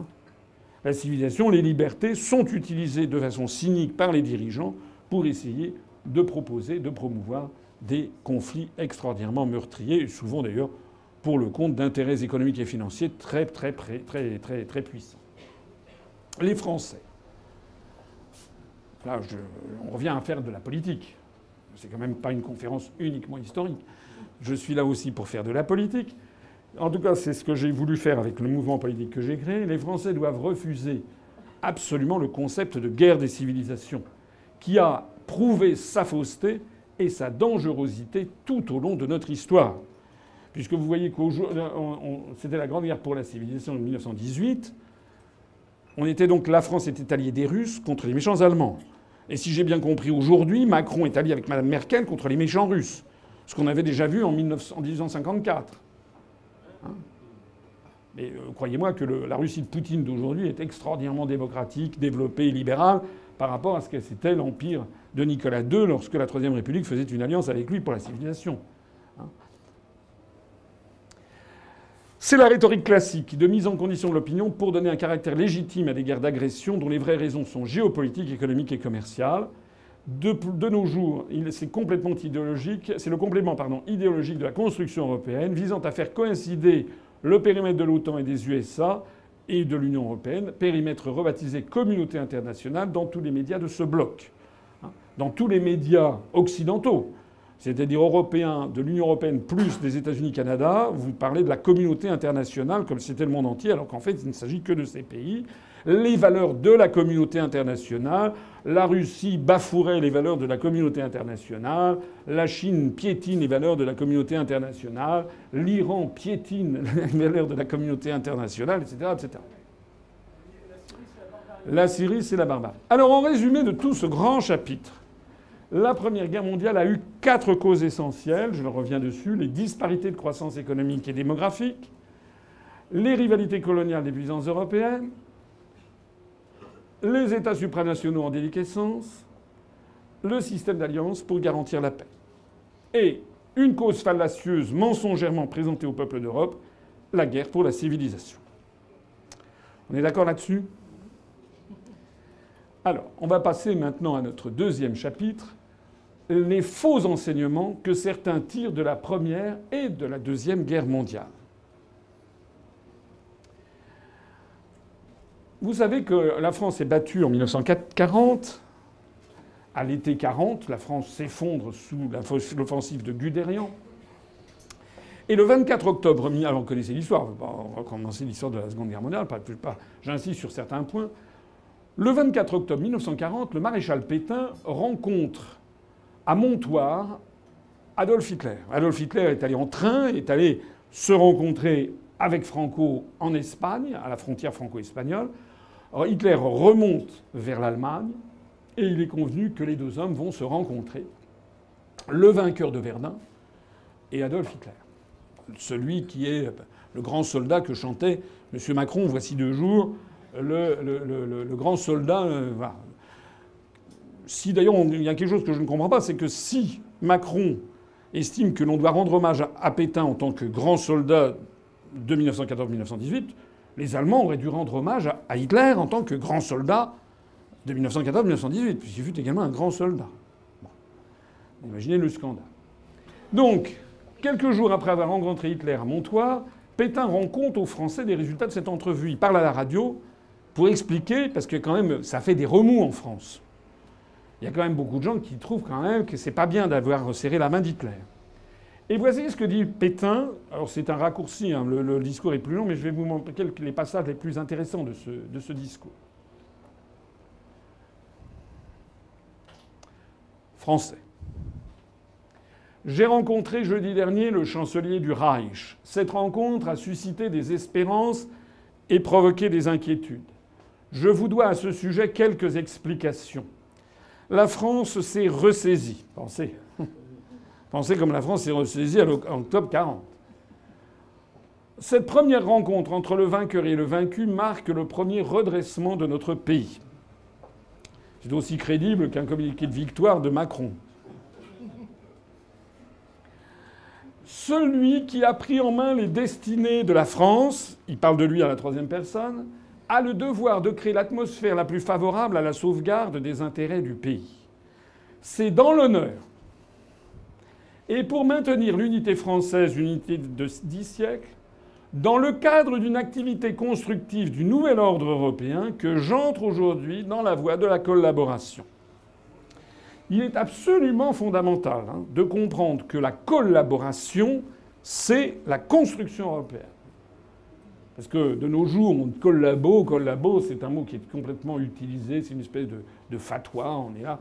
Mais collabo, les gens ne savent pas de quoi il parle. Collabo, c'est ça. C'est Hitler qui propose à Pétain une collaboration pour construire le nouvel ordre européen, puisque le projet hitlérien n'était pas que la France devint une province allemande. Pas plus que la, Belgique, pas plus que la Norvège, la Suède, etc. Pas du tout. D'ailleurs, Hitler ne voulait pas mettre la main ni sur l'Italie, puisqu'il était allié avec Mussolini, ni sur l'Espagne, puisqu'il était allié avec Franco, ni sur la Hongrie, puisqu'il était quasiment allié avec le régent Horthy, ni même au début, semble-t-il, avec la Russie, puisqu'il y avait un pacte Ribbentrop-Molotov. Ça, c'était autre chose. Cette collaboration doit être sincère, dit Pétain, elle doit être exclusive de toute pensée d'agression. Elle doit comporter un effort patient et confiant. L'armistice au demeurant n'est pas la paix. La France est tenue par des obligations nombreuses vis-à-vis du vainqueur.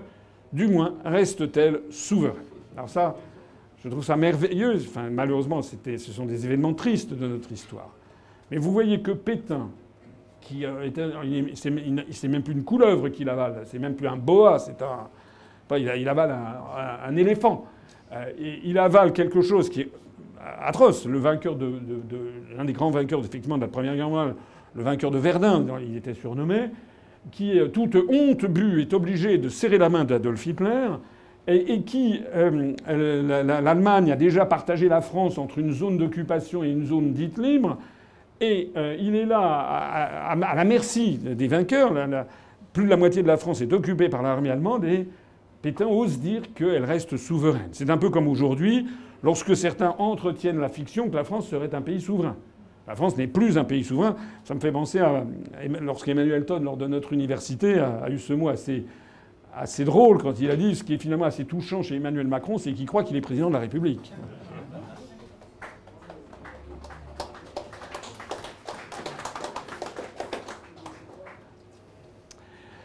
Selon Pétain, et c'est ça qu'il faut bien garder à l'esprit, pour assurer la paix, il faut donc collaborer avec l'Allemagne pour construire l'Europe Et cela ne remet pas du tout en cause notre souveraineté.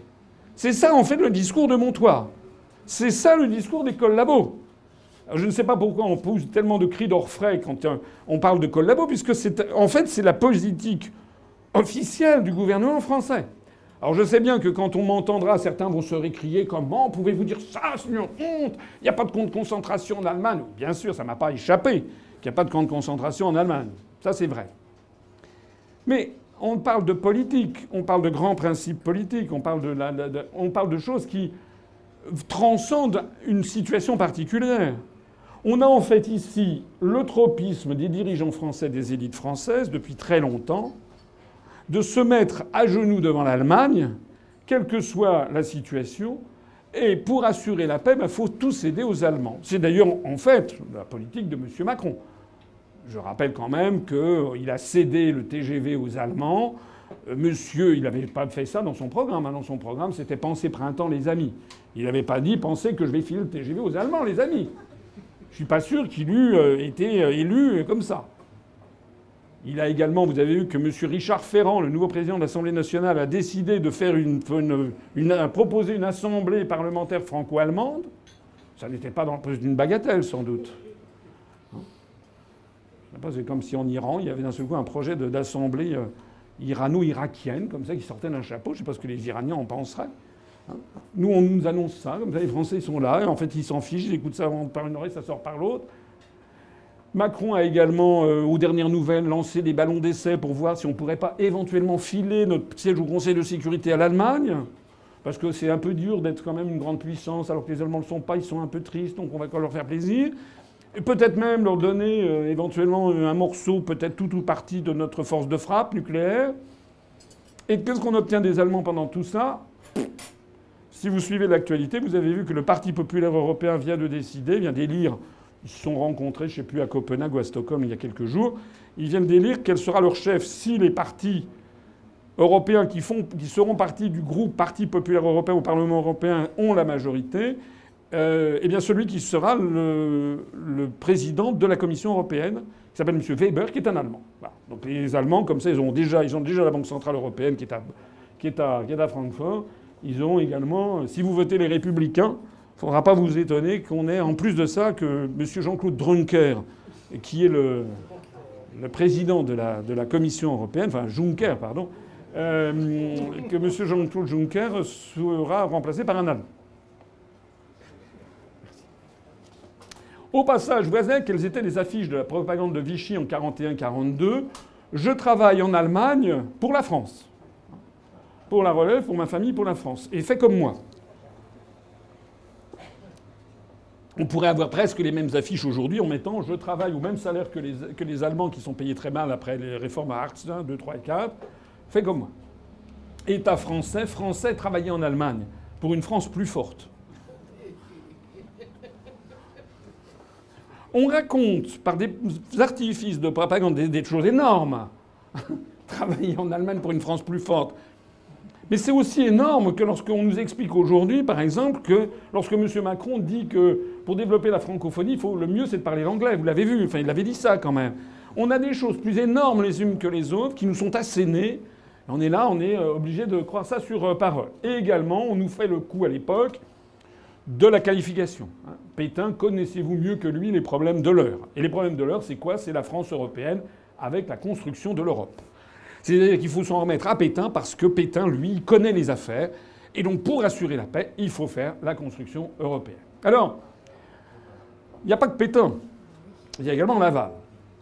Laval, c'est l'homme de gauche hein, d'origine. Alors Pétain est un homme de droite, mais, Laval est un homme de gauche, radical socialiste, auvergnat, et qui euh, fait faire un discours le 22 juin 1942 qui est resté dans les annales, qui est resté très célèbre, dans lequel il, dira, on va le voir à l'instant, je souhaite la victoire de l'Allemagne. Et ça, ça, pèsera très très très très lourd, parce que l'été 42, c'est quand même le moment où une partie, parce qu'entre entre juin 40 et, juin 42, disons, il y a quand même une très grosse partie des Français, extrêmement majoritaire, qui en fait a suivi Pétain. Il faut dire les choses telles qu'elles sont. D'ailleurs, la, politique des Français à l'époque, c'était un peu comme celle de nos jours on, regarde se regarde les chaussures et on ne, moufte pas. Hein. Donc ceux qui sont entrés dans la résistance française en 40-41 étaient très peu nombreux. Hein. Ils étaient beaucoup moins nombreux que ceux qui, comme vous, est entré à l'UPR. Euh, quant à ceux qui étaient des nazis convaincus et qui collaboraient activement à la doctrine raciste, nazie, euh, national-socialiste, ils étaient très peu nombreux également. Hein, il y avait peut-être 2% dans un cas, 2% dans l'autre. Puis la grande majorité des Français, ils attendaient que ça se passe. En pensant que Pétain, finalement, faisait. C'était lui qui faisait ce qu'on pouvait faire de mieux. À l'été 42, quand même, ça commence à clocher. Pourquoi ça commence à clocher? Ben Parce que les États-Unis sont entrés euh, en guerre avec l'attaque de Pearl Harbor en décembre 1941. Or, les États-Unis, c'est quand même pas de la gnognotte. Deuxièmement, euh, les, armées euh, hitlériennes se sont un peu pataugées un peu en Yougoslavie. Et puis, dans les mois qui vont suivre, vous savez que Hitler va lancer l'opération Barbarossa, va envahir l'Union soviétique, va l'envahir trop tard. Il avait prévu de faire ça, enfin son état-major avait dit qu'il fallait pas lancer ça au mois de mars pour avoir euh, l'été sur place. Et puis il va lancer ça, du fait qu'il a été retardé en Yougoslavie, il lance ça, je ne sais plus quand est-ce que ça commence l'opération Barbarossa, mais c'est à l'automne 40. Euh, c'est en juin, pardon, juin 41. Et euh, donc le temps d'arriver, le temps de se. En fait, il, commence à être confronté à l'automne, puis ce qu'on appelle dans l'histoire le général hiver, puisque c'est là-dessus que ce sont. C'est là-dessus que Napoléon Ier a brisé son empire, c'est là-dessus que Hitler a brisé aussi son empire c'est euh, les hivers terrifiants qu'il y a en Russie et qui vont euh, détruire en fait l'armée, hitlérienne à Stalingrad. Plus la résistance opiniâtre du peuple, russe attaqué par les Allemands. Là, on est donc dans une partie tournante, et voici ce que Pierre Laval dit. Écoutez bien, parce que ce discours vraiment est vraiment, je crois, très très important. Nous avons eu tort en 1939 de faire la guerre. Nous avons eu tort en 1918, au lendemain de la victoire, de ne pas organiser une paix d'entente avec l'Allemagne. Aujourd'hui, nous devons essayer de le faire. Nous devons épuiser tous les moyens pour trouver la base d'une réconciliation définitive. Je ne me résous pas pour ma part à avoir tous les 25 ou 30 ans la jeunesse de nos pays fauchée sur les champs de bataille. Pour qui et pourquoi Ma présence au gouvernement a une signification qui n'échappe à personne, ni en France, ni à l'étranger. J'ai la volonté de rétablir avec l'Allemagne, avec l'Italie, des relations normales et confiantes. De cette guerre surgira inévitablement une nouvelle Europe. On parle souvent d'Europe, c'est un mot auquel en France on n'est pas encore très habitué. On aime son pays parce qu'on aime son village. Pour moi, français, je voudrais que demain nous puissions aimer une Europe dans laquelle la France aura une place qui sera digne d'elle. Pour construire cette Europe, l'Allemagne est en train de livrer des combats gigantesques. Elle doit, avec d'autres, consentir d'immenses sacrifices. Et elle ne ménage pas le sang de sa jeunesse. Pour la jeter dans la bataille, elle va la chercher dans les usines et aux champs. Je souhaite la victoire de l'Allemagne parce que sans elle, le bolchevisme demain s'installerait partout. C'est cette phrase qui lui vaudra en fait d'être condamné à mort en 1944-45. De Gaulle ne le graciera pas et vous savez qu'il sera donc pendu. Euh, parce que c'est quand même l'Allemagne nazie, l'Allemagne militairienne qui euh, euh, se livre à des exactions quand même considérables en France, non seulement à des rafles antisémites, des rafles mais aussi contre les résistants, les prises d'otages, les fusillés, etc. Les les Français commencent à découvrir la barbarie nazie. Ainsi donc, comme je vous le disais le 20 avril dernier, nous voilà placés devant cette alternative. Ou bien nous intégrer, notre honneur et nos intérêts vitaux étant respectés, dans une Europe nouvelle et pacifiée, ou bien nous résigner à voir disparaître notre civilisation. Toujours le coup, hein, de, le coup de violon sur la civilisation. Quand je vous dis que cette politique est la seule qui puisse assurer le salut de la France et garantir son développement dans la paix future, vous devez me croire et me suivre. La, suite de l'histoire montrera que c'est faux, que cette alternative était fausse, que De Gaulle arrivera, après bien des vicissitudes, à fédérer la, résistance française, puis à faire de la France une puissance victorieuse en 1945, que la France n'aura pas vu disparaître sa civilisation, que De Gaulle n'aura fait un bras d'honneur au projet d'Europe nouvelle de l'Allemagne, et donc que tout ceci était faux ce sont des fausses fatalités de l'histoire.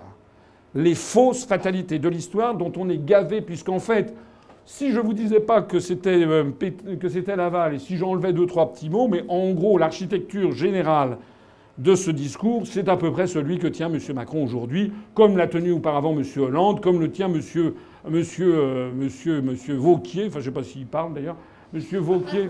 Non, parce qu'il se bouffe tellement le nez avec Mme, euh, avec Pécresse que je ne sais pas, sais pas s'ils ont des pensées qui dépassent la bataille de chiffonnier.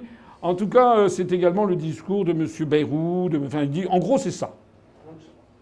À notre époque, les européistes commettent exactement la même dramatique erreur d'analyse. Comme dans les années 40, la propagande européiste utilise la première et aujourd'hui la deuxième guerre mondiale comme justification de la construction européenne.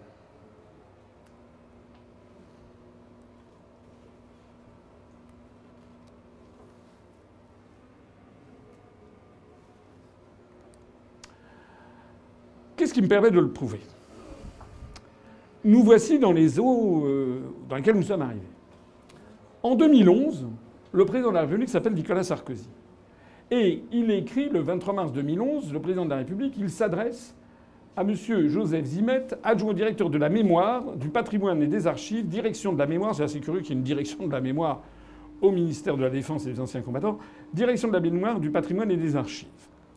Et il lui écrit un courrier sur le fait que nous allons bientôt fêter la guerre de 1914-1918. Et le président de la République demande que l'on prépare justement une série de commémorations pour un programme commémoratif sur cette affaire pour commémorer le centième anniversaire du déclenchement de la Première Guerre mondiale. Il demande qu'on lui propose, qu'on lui fasse des propositions de commémoration. Vous me remettrez ce rapport au plus tard avant l'été 2011. Dans la conduite de cet exercice, il peut s'appuyer, etc., sur notamment le ministère des Affaires étrangères et européennes. Suite à cette demande de mars 2011, un rapport est remis au président de la République, non pas exactement à l'été, mais en septembre 2011, le, rapport du ministère de la Défense et des anciens combattants, qui est commémoré la Grande Guerre, proposition pour un centenaire international. Tiens, il y a un petit problème là? Petit problème technique.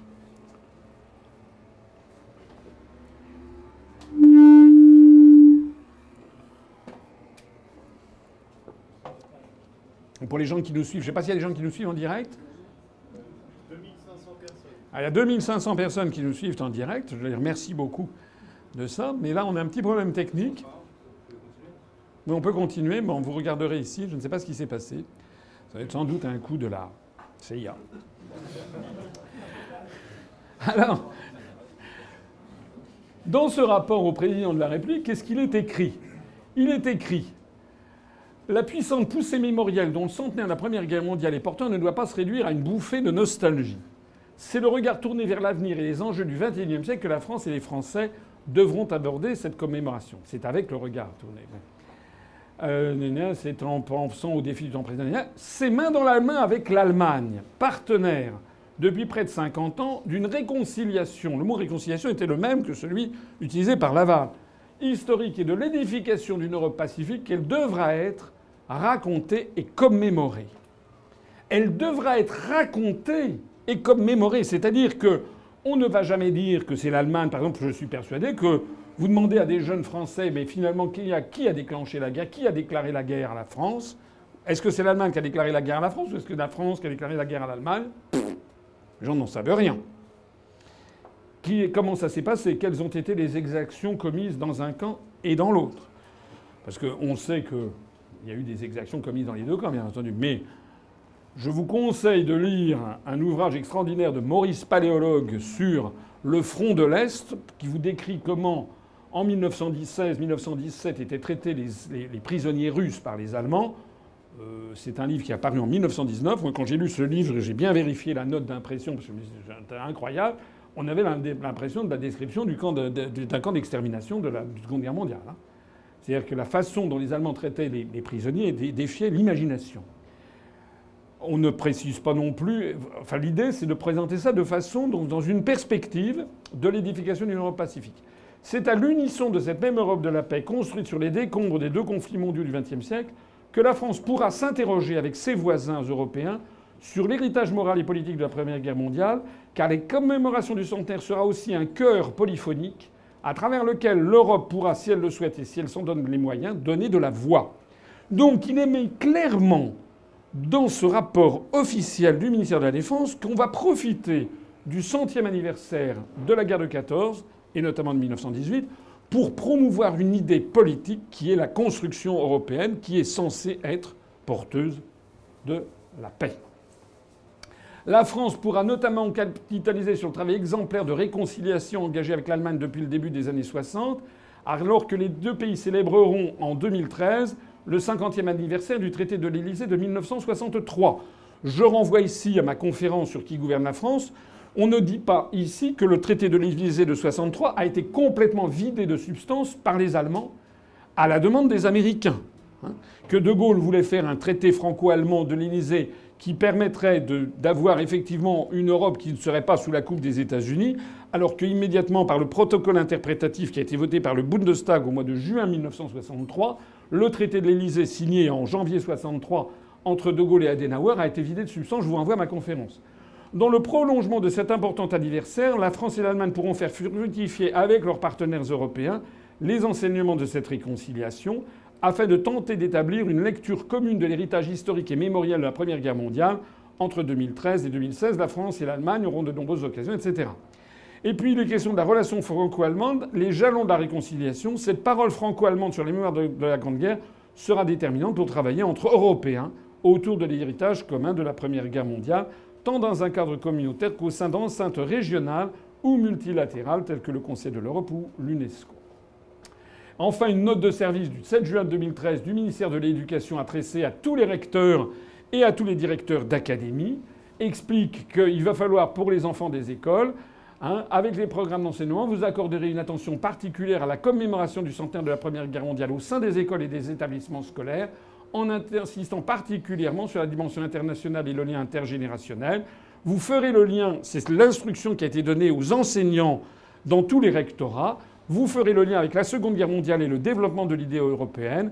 Il conviendra de dégager le caractère destructeur et le terrible coup humain du premier conflit mondial, tout particulièrement en Europe, cette dimension de catastrophe européenne n'ayant trouvé véritablement son issue qu'en 1944-1945. En effet, à la fin de la Seconde Guerre mondiale, qui a poussé à, un paroxysme à son paroxysme la violence de la guerre, les destructions et les massacres de population, s'affirme une prise de conscience que l'Europe est un bien commun et un idéal de paix pour les différentes nations qui la composent. Donc on est en fait dans une relecture. tout n'est pas faux, bien entendu, dans ce qui est dit, mais on a quand même une présentation à vocation politique, à soutien à un projet, à une idéologie politique. Hier même, cette plaque commémorative a été apposée à Retonde par Emmanuel Macron et Angela Merkel à l'occasion du centenaire de l'armistice du 11 novembre 1918. M. Emmanuel Macron, président de la République française, Mme Angela Merkel, chancelière de la République fédérale, ont réaffirmé ici la valeur de la réconciliation, toujours le mot, le mot utilisé par Pierre Laval, franco-allemande au service de l'Europe et de la paix, au service de l'Europe et de la paix. On utilise bien la, Première Guerre mondiale au service de l'Europe. Alors moi, je vous propose les vrais enseignements. Parce que ça, ce sont les faux enseignements.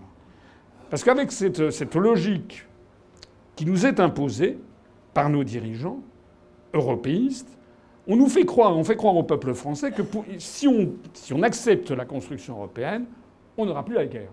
On aura la paix. Et donc c'est au nom de cette acceptation-là, au nom de la volonté de ne plus subir ces horreurs, que l'on accepte tout. Que l'on accepte, par exemple, de vendre les services publics aux Américains ou aux Chinois, que l'on accepte de démolir le droit du travail, qu'on accepte de démolir les retraites de, la population, etc. Tout y passe, puisqu'il y a l'ultima ratio, comme on dit en latin, c'est-à-dire la raison suprême, c'est de toute façon, si vous êtes contre, c'est que vous voulez de nouveau Verdun, si vous voulez de nouveau Auschwitz, donc fermez-la. Vous n'avez pas votre mot à dire. C'est exactement ça depuis maintenant 40 ans. Et moi, je vous propose une autre lecture des enseignements de la Première Guerre mondiale qui n'a rien à voir avec ce qui vous est proposé. Et là, je mets en, photo euh, cette, cette, parole forte de Mitterrand dans le dernier Mitterrand, de Marc Benamou, lorsque Mitterrand dit La France ne le sait pas, mais nous sommes en guerre avec l'Amérique. Tiens donc, serions-nous en guerre ou en paix? La construction européenne nous assurerait-elle la paix? Mais si on nous assure la paix, comment se fait-il que Mitterrand, après avoir été 14 ans président de la République, quelques jours avant de mourir, nous dit que la France est en guerre avec l'Amérique, que c'est une guerre vitale, économique, sans mort, que les Américains sont très durs, voraces, qu'ils veulent un pouvoir sans partage sur le, sur le monde, que c'est une guerre inconnue, une guerre permanente, sans mort apparemment, et pourtant une guerre à mort. Alors j'ai pas compris, parce qu'on me disait que J'accepte de démolir les services publics, de vendre tout le patrimoine qu'ont fait les parents, les grands-parents, les arrière-grands-parents, de vendre ça à Goldman Sachs, etc. J'accepte de polluer les sols, j'accepte qu'il y ait un, agriculteur qui se suicide tous les jours, j'accepte que tout soit vendu à l'étranger, j'accepte que les retraites soient, soient, soient, soient attaquées, et j'accepte ça pour la paix, puis finalement on est quand même en guerre. Alors j'aimerais comprendre la situation. Pour ce qui me concerne, en tout cas, ce que je vous propose comme réflexion, c'est que pour prévenir les guerres à l'avenir, il faut tirer les vrais enseignements des causes de la Première Guerre mondiale. Et pour ça, il faut étudier l'histoire, savoir que l'histoire ne se répète jamais mais qu'elle bégaye tout le temps, comme dit le proverbe, savoir que les bégaiements historiques se produisent souvent de façon inattendue et paradoxale, avec un changement d'échelle ou un changement de dénomination des acteurs, et avoir l'idée de briser le cadre mental implicite de la réflexion. Réétudions donc les quatre causes essentielles de la Première Guerre mondiale que je vous ai présentées préalablement pour voir comment elles risquent de bégayer à notre époque. Est-ce que ces quatre causes que l'on a vues, est-ce qu'elles existent aujourd'hui Si oui, quelles sont-elles? Il va falloir les cerner pour savoir s'il y a des risques de guerre. Première cause. En 2018, où se situent les évolutions démographiques qui pourrait conduire à un conflit mondial? Voilà les évolutions démographiques d'ici à 2050-2060. L'Allemagne, à partir de 2045, aura moins de population que la France. Les plus de 60 ans en 2020 représenteront 40% de la population. L'Allemagne est un pays en très fort déclin démographique. La France, en revanche, deviendra l'un des premiers pays. En fait, la France deviendra provisoirement le premier pays peuplé d'Europe occidentale vers 2045. Il sera dépassé très rapidement après, si les tendances continuent comme aujourd'hui, par le Royaume-Uni qui a une tendance plus rapide encore. La croissance démographique des quatre pays les plus peuplés de l'Union européenne, vous voyez, c'est exactement ce que je viens de vous dire. L'Allemagne qui est en déclin, l'Italie, la France et le Royaume-Uni. La population dans l'Europe orientale de 91 à 2011. Vous voyez par une base de 100 en 1991, 2011. À part donc euh, la, euh, je ne sais pas ce que c'est, ça la Lituanie et l'Estonie, qui ont une toute petite augmentation de la population, qui d'ailleurs s'est effondrée depuis lors, parce que je n'ai pas trouvé de statistiques depuis 91 aussi long. Vous avez que tous ces pays d'Europe de l'Est sont en effondrement. Le pire devant être ben, justement la Lituanie, la Latvia, euh, qui a moins, euh, moins, moins, moins 17, euh, moins 17 de sa population. Vous savez que les pays d'Europe de l'Est, notamment les Pays-Bas, sont en, en, implosion démographique. Tout le monde part, notamment en Europe de l'Ouest, aux États-Unis et autres. Donc on a un continent qui vieillit à toute allure et avec un effondrement démographique. Tous les spécialistes de la polémologie, c'est-à-dire de la guerre, savent que c'est pas dans ce genre de situation qu'apparaissent des guerres c'est pas entre des pays très vieillissants en déclin démographique qu'il y a des risques de guerre. Comme je le disais tout à l'heure, pour 1914, des risques de guerre viennent lorsqu'il y a des pays riches en déclin démographique face à des pays pauvres en très fort accroissement démographique. Voici ici l'évolution démographique de l'Allemagne et l'évolution de la Russie. L'évolution de la Russie qui s'est effondrée après l'effondrement du RSS et puis qui a redémarré à partir de 2005. On lit d'ailleurs ici à partir de 2005 la renaissance russe, quelle que soit l'opinion que l'on peut, que certains peuvent avoir de Vladimir Poutine ou autre, cette courbe-là signe le grand homme d'État, puisque d'un seul coup, la Russie, qui était en effondrement, se redresse. Voilà. Donc, euh, de toute façon, l'histoire du monde retiendra que Vladimir Poutine a été un très grand homme d'État, peut-être le sauveur de la Russie au tournant du XXe et du XXIe siècle, mais certainement même le sauveur de la Russie.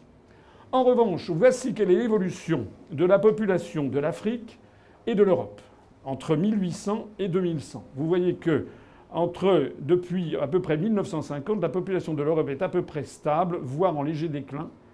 Elle devrait avoir en 2100 670 millions d'habitants, tout le continent européen. Au même moment, l'Afrique, vous savez, celle qu'il fallait rendre à l'homme du temps en 1849, hein, lorsque Victor Hugo dit qu'il faut rendre l'Afrique à l'homme, l'Afrique, il doit y avoir quelque chose comme à peu près 80 euh, ou 100 millions d'habitants dans l'ensemble du continent africain, alors qu'il doit y avoir 250 millions d'habitants ou 300 millions d'habitants en Europe. Maintenant, nous n'en sommes pas là, puisqu'il y aura actuellement quelque chose comme 700 millions d'habitants en Europe, et qu'en 2100, il y aura 3 milliards 570 millions d'habitants en Afrique. Donc, n'importe quel homme d'État, démographe, quelqu'un qui réfléchit un tant soit peu, se dit que s'il y a des risques de guerre, c'est certainement pas entre la Lituanie et l'Allemagne, ou entre la France et l'Allemagne qui sont en plein déclin démographique et vieillissant. S'il y a des risques de guerre, c'est avec des pays riches vieillissants en déclin et des pays en explosion démographique et pauvres. C'est une évidence.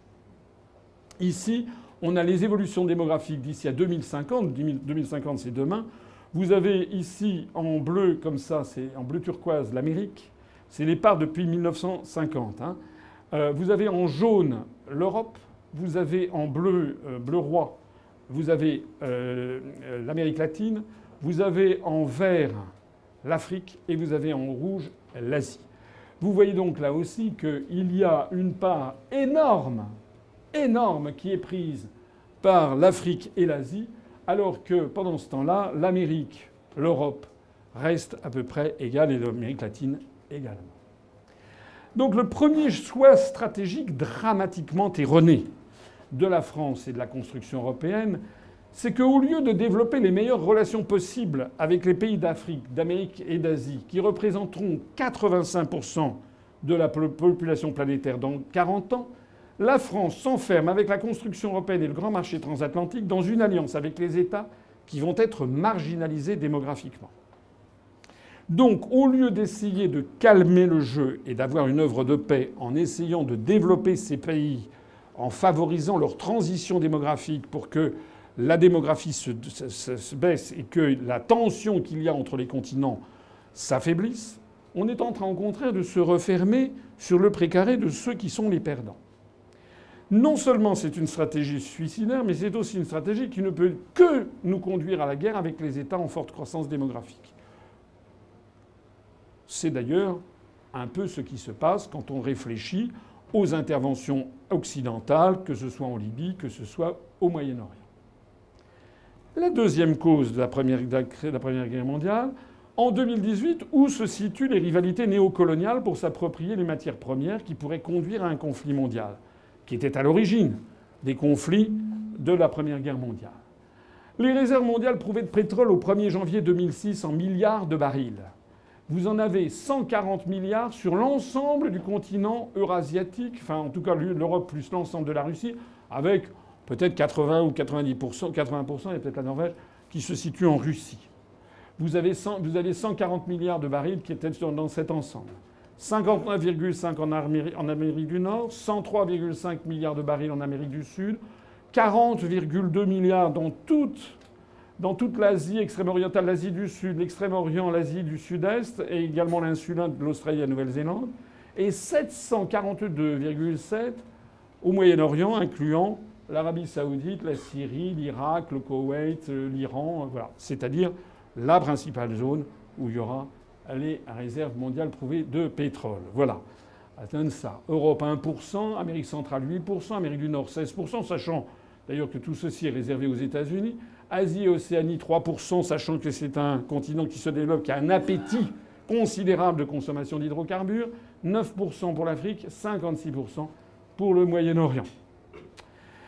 Les réserves mondiales prouvées de pétrole, par ailleurs, évoluent selon ce schéma qui est. Euh, bon, il y a, plus, enfin, c'est la bouteille à l'encre. Hein, vous allez trouver des analyses diverses, mais en gros, en gros, tout le monde convient qu'à peu près, on est en train de franchir, on a peut-être même déjà franchi ce que l'on appelle le pic pétrolier.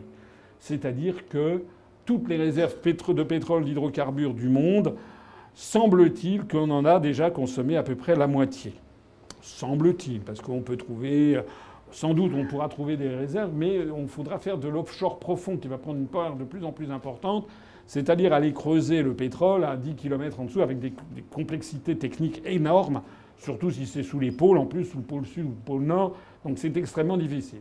Mais vous voyez bien qu'on commence en 1930. En fait, c'est une des histoires très étranges de l'histoire de l'humanité, c'est que l'utilisation du pétrole commence à peu près au milieu du XIXe siècle, même si du temps des pharaons, on connaissait déjà cette huile qui brûlait. Mais on, utilisait le goudron pour certaines momies. Mais en gros, l'utilisation industrielle commence un tout petit peu vers, le milieu du, vers la fin du XIXe siècle.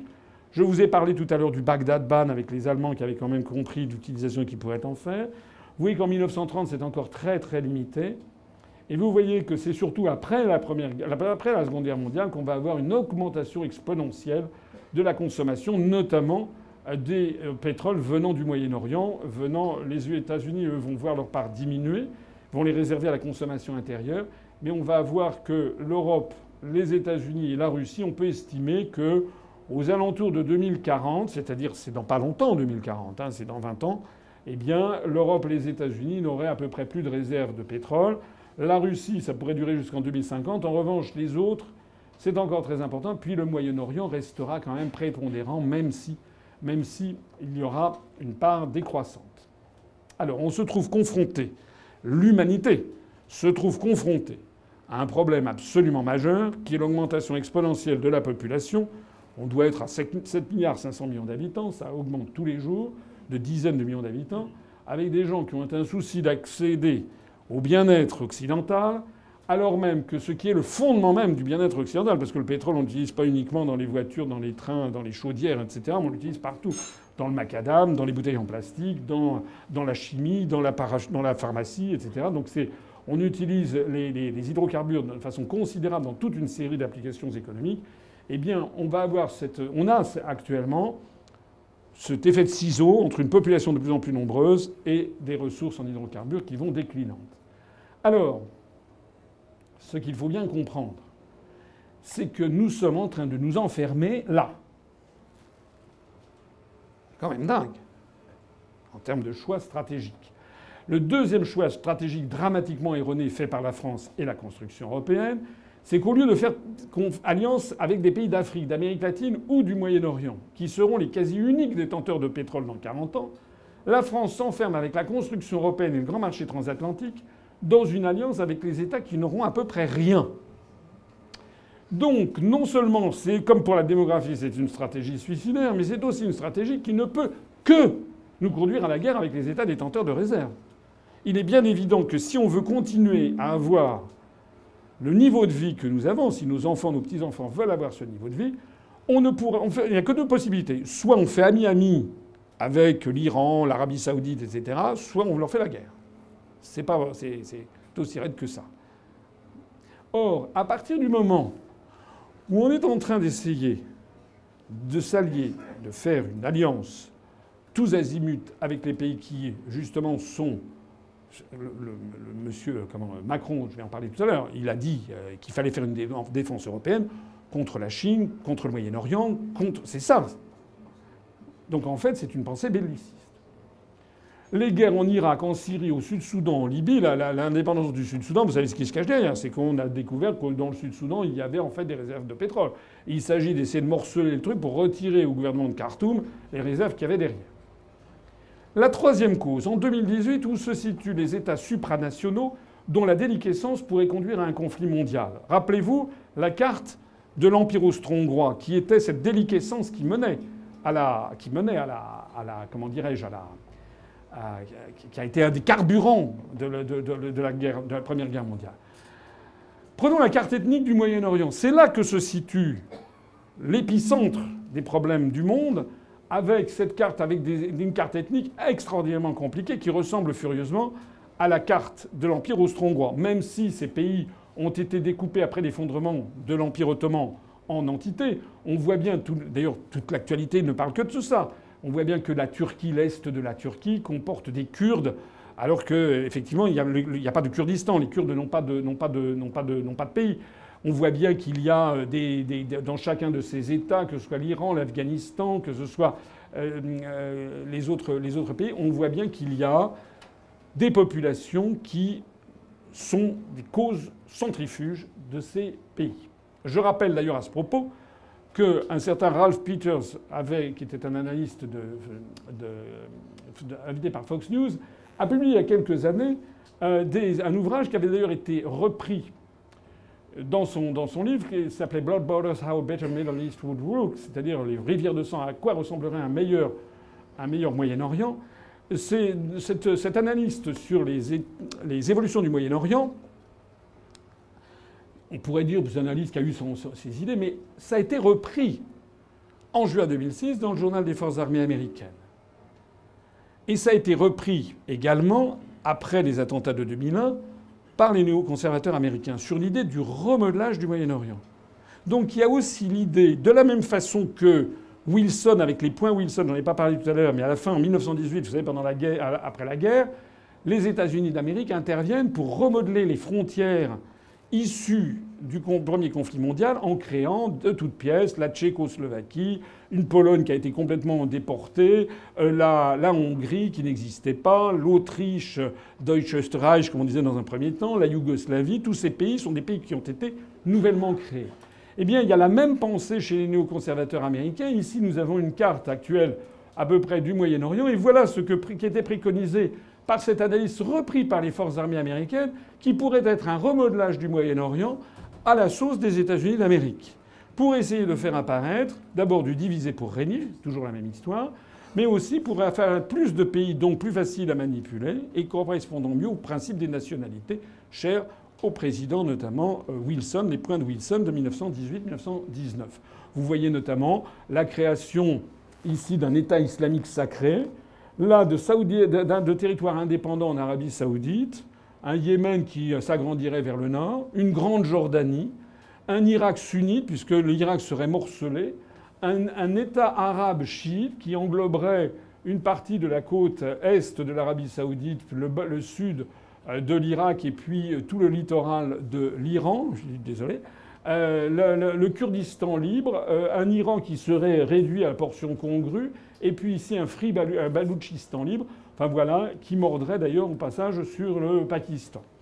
Ça n'est pas moi qui dis ça, hein. ça n'est pas une vaticination de ma part, c'est quand même publié dans un journal les plus officiels euh, du, euh, du, ministère du Pentagone euh, américain.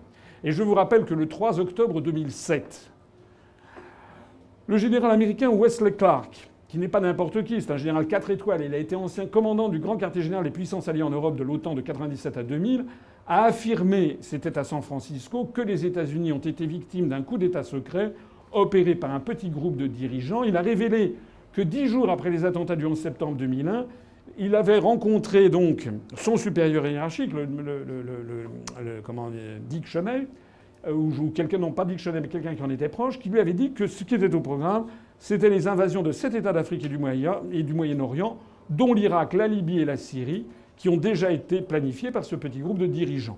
Il y avait d'ailleurs aussi bah, d'autres, il y en avait sept, dont l'Iran d'ailleurs. Mais l'Irak, la Libye et la Syrie. Quand on voit en effet ce qui est arrivé à l'Irak, à Libye et à la Syrie, on peut quand même considérer que c'est à prendre en considération ce que dit ce monsieur.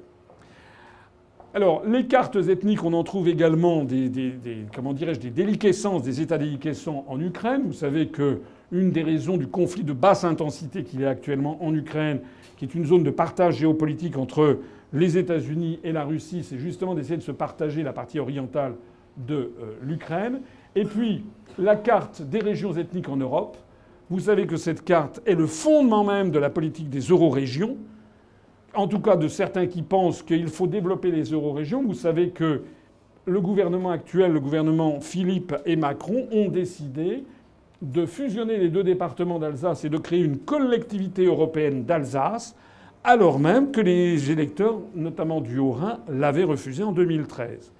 Vous voyez que sur ces cartes, qui sont des cartes ethniques, on voit le morcellement de l'Espagne, avec notamment une Catalogne.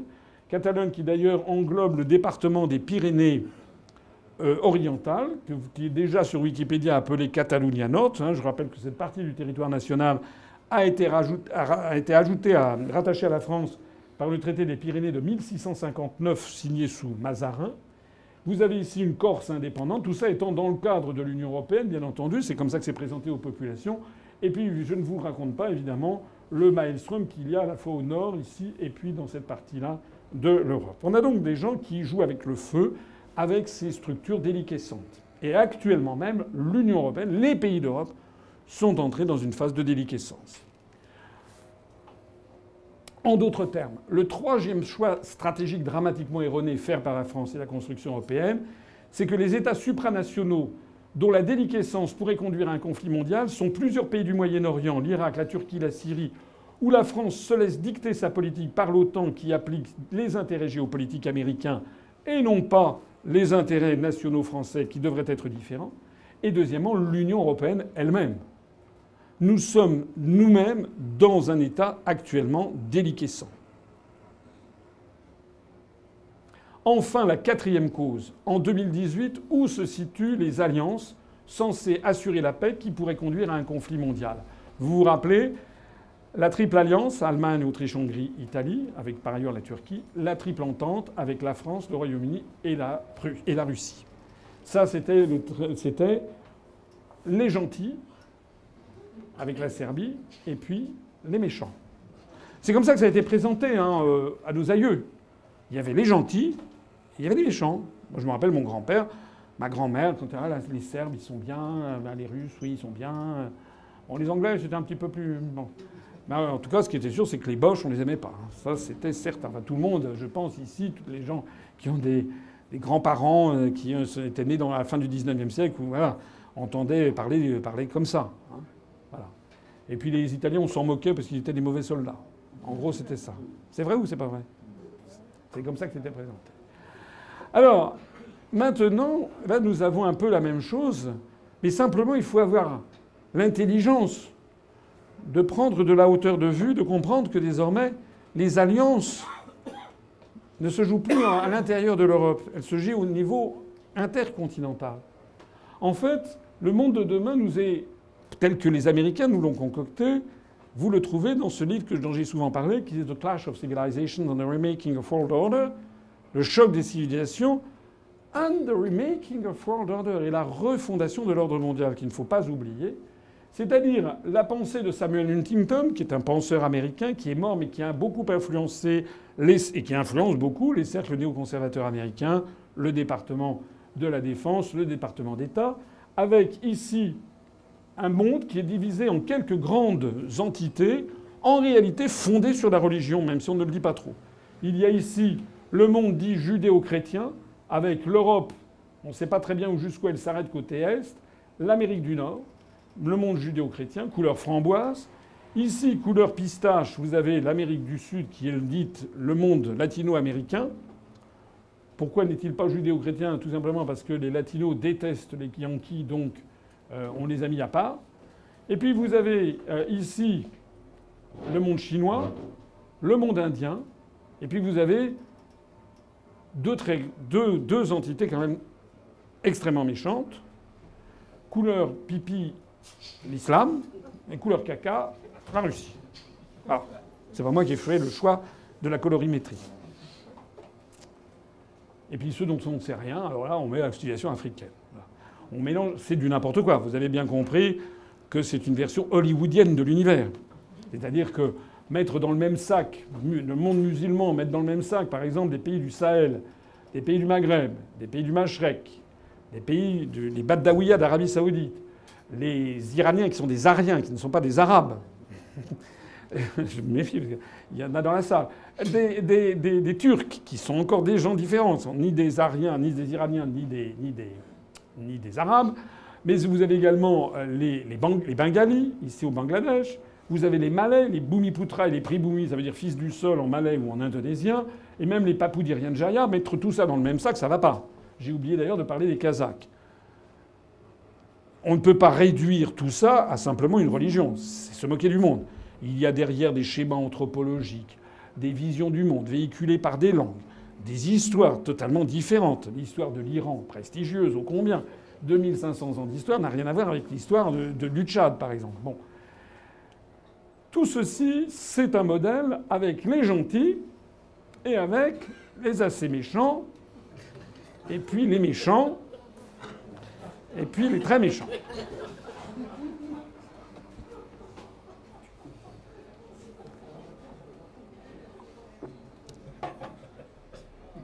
Mais c'est l'univers dans lequel on baigne. Hein. C'est en fait l'univers dans lequel on baigne. Ça vous fait rigoler parce que je le présente d'une façon rigolote. Enfin, c'est un peu comme un opéra de Mozart. C'est à la fois rigolo et triste. Enfin, on a à la fois envie de rire et de pleurer parce que c'est comme ça que nos aïeux voyaient. Mais eux, c'était pas le monde. Eux, c'était, eux, c'était l'Europe. Mais ils voyaient ça de la même façon schématique. Comme en 1854 pour la guerre de Crimée, comme en 1914 pour la Première Guerre mondiale, les dirigeants occidentaux de notre époque évoquent la civilisation comme motif légitime de faire la guerre. la guerre de civilisation, on nous ressort exactement les mêmes choses. Voilà. Mais d'un seul coup, ça ne vous fait plus vraiment rire parce que vous êtes vous-même pris au piège. Lorsqu'on vous montre par exemple des gens de Daesh qui, décapitent des gens, vous dites c'est vraiment des barbares. Il faut leur faire la civilisation, mais euh, c'est normal de faire la guerre de civilisation. De la même façon qu'on racontait des horreurs absolues sur ce que faisaient les Allemands en 1914-1915 ou avant. Ce qui d'ailleurs n'était pas toujours faux. Il y avait peut-être des horreurs absolues qui étaient commises, de la même façon qu'il y a aussi dans le monde arabe, en Arabie saoudite, on décapite des gens. C'est exact. Enfin, c'est quand même pas la règle générale. Et on présente les choses d'une façon systématiquement polémique pour aboutir à la mise en condition des populations. La théorie du choc des civilisations est schématique comme un western hollywoodien, mais elle se veut une justification théorique à la vassalisation du continent européen hors Russie par les États-Unis et à la superposition à peu près des périmètres de l'Union européenne et de l'OTAN. C'est de ça qu'il s'agit. Il s'agit bien d'avoir une vision géopolitique et militaire où l'on mélange à la fois le périmètre politique et le périmètre militaire. Alors ce qui est intéressant, c'est ce sondage qui a été mené auprès des peuples de 65 pays par des instituts Gallup International et, qui sont d'ailleurs des instituts américains, ce qui garantissent quand même une certaine fiabilité compte tenu des résultats produits. Euh, qui a été publié le, 13 janvier 2014. On a interrogé des peuples dans 65 pays du monde. On leur a dit, à votre avis, quel pays représente la plus grande menace pour la paix mondiale? Et c'est arrivé en 1, les États-Unis, avec 24%. Et c'est fait par des instituts de sondage américains. À mon avis, ils n'ont pas fait un arrondi vers le haut. Puis le Pakistan, 8%, la Chine, 6%, l'Afghanistan, 5%, l'Iran, 5%, Israël 5%, Corée du Nord 5%, l'Inde 4%, l'Irak 4%, Japon 4%, Syrie 3%, Russie 2%, Australie, Allemagne, territoire palestinien, Arabie Saoudite, Somalie, Corée du Sud, 1%. On en est là. Ça veut dire quoi? Ça veut dire que lorsque M. Macron nous dit grâce à l'Union européenne on ne fait pas la guerre à l'Allemagne, tout le monde s'en fout de l'Union européenne. Tout le monde a bien compris que le sujet de la guerre, c'est pas entre la France et l'Allemagne, pays par ailleurs vieillissant, Pareil, pays qui n'entretiennent plus leurs armées, où le budget militaire est subclaquant. Pays qui ont même perdu l'idée même de se, battre. Les, grands conflits sont ailleurs. D'ailleurs, voici les soutiens et les opposants aux frappes en Syrie. On avait en fait le soutien politique acquis à un sommet du G20 récent. Il y avait ceux qui avaient pratiqué les frappes en Syrie, qui étaient les États-Unis et la France, soit dit en passant, sans l'autorisation du Conseil de sécurité des Nations Unies et sans respecter, pour ce qui concerne la France, le principe posé par la Constitution française, qui est que le président de la République et le gouvernement doivent demander l'autorisation du Parlement. On avait obtenu l'accord de qui? Ben En gros, en gros l'accord des pays, euh, des pays de l'OTAN hein, et l'accord de pays du monde judéo-chrétien dont parle Samuel Huntington. Hein. à quoi on pouvait ajouter l'Arabie saoudite et la Turquie qui est dans l'OTAN et l'Arabie saoudite qui de toute façon n'a pas une très grande marge de manœuvre, c'est un euphémisme par rapport à Washington. Et on voyait se dresser toute opposition planétaire à cette politique.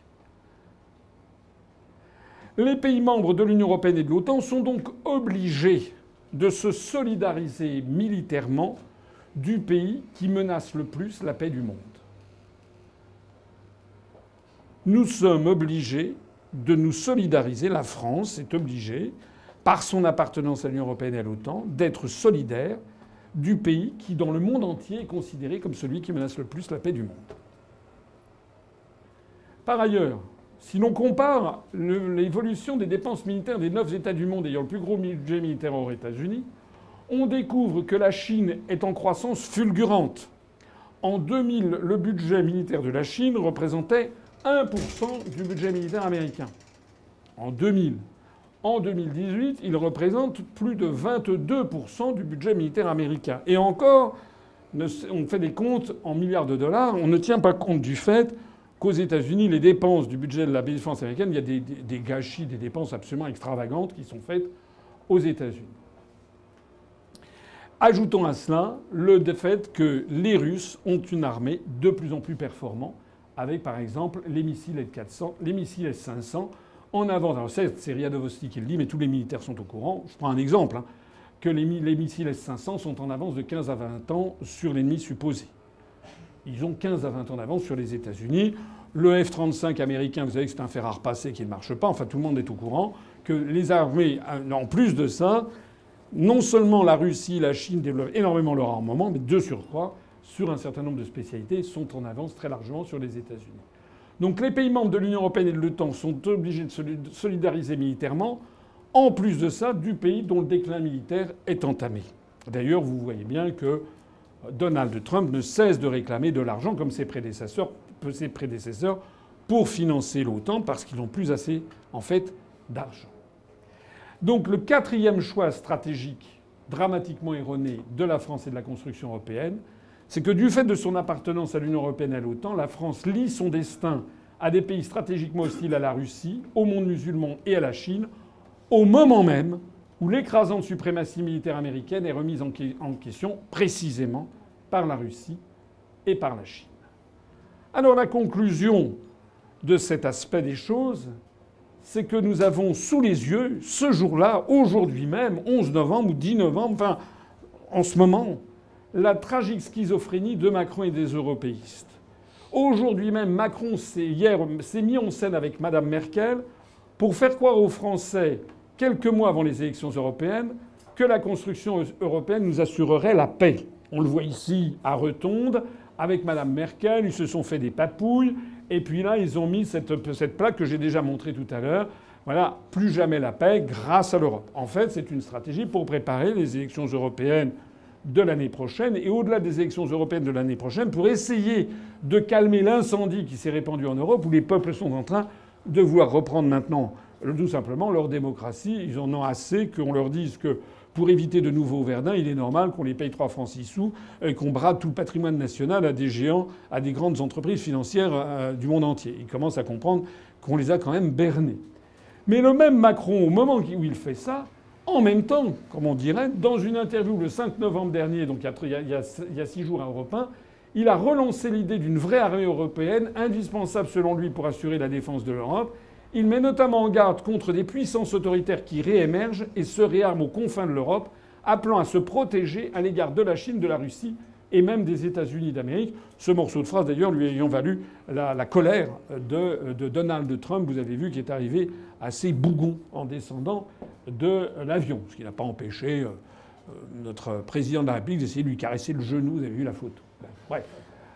En attendant, eh ben, ça veut dire quoi tout ça? Ça veut dire que Macron et les européistes agissent et raisonnent comme les gouvernements français de la fin du XIXe siècle, qui nouèrent des alliances automatiques avec la Russie 1894-1896 et le Royaume-Uni 904-905 pour assurer la paix face à l'Empire allemand, à l'Empire austro-hongrois et à l'Empire ottoman. En d'autres termes, pour bien comprendre ce qui se passe, il suffit de remplacer le mot alliance franco-russe par le mot alliance Union européenne.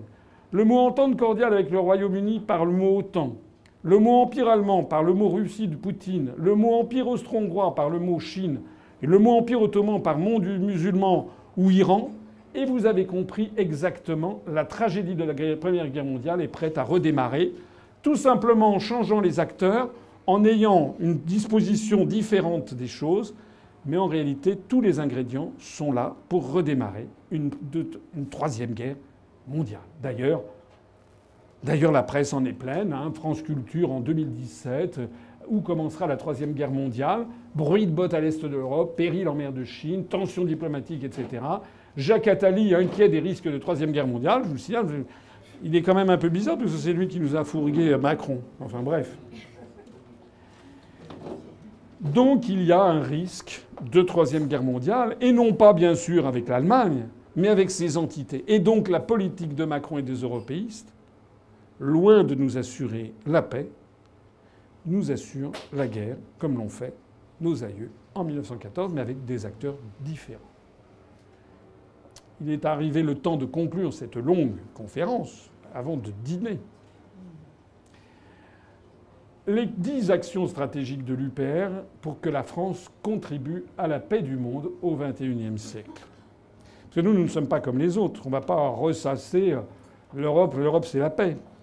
L'Europe nous entraîne vers la guerre. Je viens de vous le montrer. Donc nous, qu'est-ce que l'on propose? On propose de rétablir la mission universelle de la France, qui consiste à être, certes, nous ne sommes plus la première puissance mondiale comme du temps de Louis XIV, Mais la France, ça n'est pas non plus de la gnognotte. C'est quand même l'un des cinq pays membres permanents au Conseil de sécurité. C'est quand même la troisième ou quatrième force, troisième force nucléaire au monde. C'est quand même la deuxième zone économique exclusive mondiale.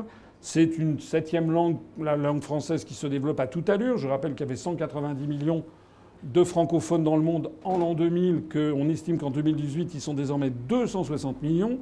Et on estime qu'en 2060, ils seront 700 millions. C'est une langue qui sera devenue à 90% une langue africaine, parce que dans beaucoup de pays d'Afrique, beaucoup de jeunes laissent tomber le Wolof, les langues euh, traditionnelles, pour basculer à la langue française, qui leur permet à la fois de faire carrière, mais aussi d'avoir accès à Internet. Vous savez que le français, sur Google, sur Facebook, sur eBay, sur euh, tous les réseaux sociaux, est désormais la troisième ou quatrième langue mondiale. Donc nous, nous voulons rétablir la mission universelle de la France en étant le porte-parole de l'émancipation des peuples et de la liberté du monde. En fait, c'est exactement le rôle qui nous est dévolu par notre histoire, le pays des droits de l'homme, et c'est exactement ce que De Gaulle avait compris. Ça veut dire quoi? Ça veut dire que je vous propose dix mesures, nous vous proposons dix mesures qui n'ont rien de très spectaculaire, je les avais déjà présentées dans notre programme, mais je vous crois utile de les rétablir.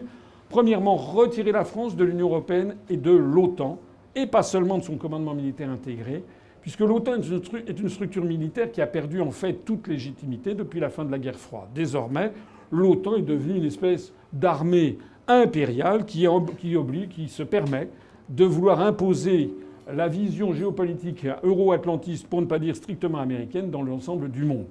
D'ailleurs, De Gaulle lui-même l'avait expressément dit en 64 et 65. La suprématie américaine est un énorme danger mondial, disait-il. Nous sommes seuls à faire front. De Gaulle disait nous, hein, en parlant de lui, hein, parce que la France, mais en fait même en France, il était bien isolé. Les autres sont trop trouillards. L'Alliance atlantique cessera d'exister le jour où les pays de l'Est deviendront pareils aux autres. Là, il s'était trompé. Il pensait que l'OTAN s'effondrerait comme le communisme s'effondrerait. Ça n'a pas été le cas. Il est de notre devoir collectif de poursuivre dans cette stratégie et que la France contribue à la fin de l'OTAN, puisqu'il n'y a plus de pacte de Varsovie il faut mener la fin, la disparition des politiques de bloc militaire. La deuxième chose, nous devons désengager nos armées des guerres de la gouvernance mondiale, notamment en rappelant immédiatement les troupes françaises ou tous les conseillers, les techniciens, etc., engagés en Afghanistan, en Liban, au, au Mali ou ailleurs. Troisièmement, nous devons conserver notre force de frappe nucléaire, la conserver d'un point de vue strictement national et rappeler son caractère erga omnes, de, le caractère erga omnes de notre dissuasion nucléaire. Erga omnes, je rappelle que c'est un mot, une expression latine qui veut dire contre tous, contre tout le monde. C'était la tradition française que, notamment sous De Gaulle, le livre de la, pensée stratégique du ministère français de la Défense et des, plus hautes autorités françaises consistait à dire la France possède une dissuasion nucléaire qui permet de frapper quiconque voudra s'en prendre à notre liberté, notre indépendance et notre souveraineté nationale. Alors certes, les plans de bataille au chef chez euh, l'état-major des armées imaginaient plus une attaque venant de, venant de l'Union soviétique que d'ailleurs, mais De Gaulle avait bien le souci de montrer que nous n'avions pas d'ennemi désigné, alors que désormais nous avons un ennemi désigné constamment dans les médias, dans le même par les plus hautes autorités de l'État. Cet ennemi désigné, ce serait la Russie, la Chine, vous avez comme Macron le dit, et le monde musulman. Il faut le réaffirmer face au discours de désarmement nucléaire porté par les États-Unis, parce que les États-Unis détiennent un discours de désarmement nucléaire, mais pour les autres, hein, toujours, pas pour eux. C'est comme euh, le tribunal, hein, le statut de Londres, le tribunal pénal international. C'est toujours les États-Unis qui conseillent aux autres d'y aller, mais eux, non. Hein, voilà et euh, qui est relayé en France par les Verts. Non, nous, nous sommes en faveur du maintien de la force de frappe nucléaire. Il faut s'opposer au bouclier euh, antimissile américain dirigé prétendument contre l'Iran, en réalité contre la Russie. Il faut aussi faire preuve d'une très grande vigilance face aux projets prêtés maintenant à Emmanuel Macron, qui sont en fait de la haute trahison pure et simple, qui consisterait à vouloir partager et étendre notre force de frappe aux Allemands. Je crois que M. Vincent Brousseau, par ailleurs responsable des questions monétaires et du rétablissement du franc, a quelques idées sur le sujet. Vincent? Voilà, il. Il confirme qu'il a des idées sur le sujet. Quatrième mesure, nous devons réaffirmer et renforcer le lien armée-nation. La défense nationale touche à la part la plus fondamentale de la souveraineté nationale. L'armée française, c'est d'abord la protection de la République française. Les maux dont souffrent actuellement nos armées et le désintérêt qu'elles inspirent aux citoyens dérivent largement de l'abandon de ce rôle essentiel à mesure de leur engagement dans des conflits qui ne servent pas nos intérêts sous des bannières différentes de celles de la France et dont le contrôle stratégique nous échappe. La réaffirmation du lien armée-nation passe par une politique de défense menée au service des intérêts français et non pas des intérêts d'une oligarchie financière ou d'une oligarchie américaine, de nos intérêts nationaux bien compris.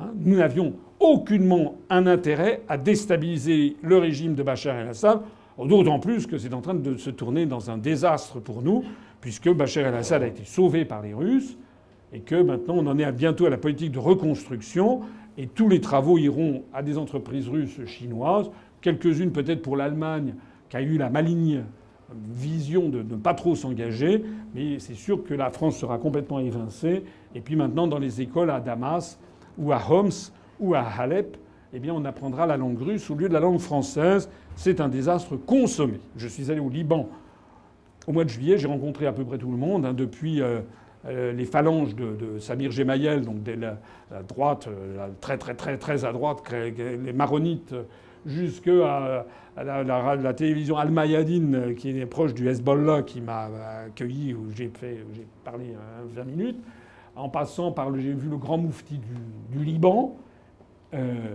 J'ai vu les, les, patriarches grecs orthodoxes, grecs catholiques, arméniens, etc des gens qui, les Druzes, tout le monde, des gens qui se tirent dessus régulièrement tout au long de l'histoire hein, au Liban, mais tout opposé qu'ils fussent, tous m'ont dit la même chose la France a tout perdu.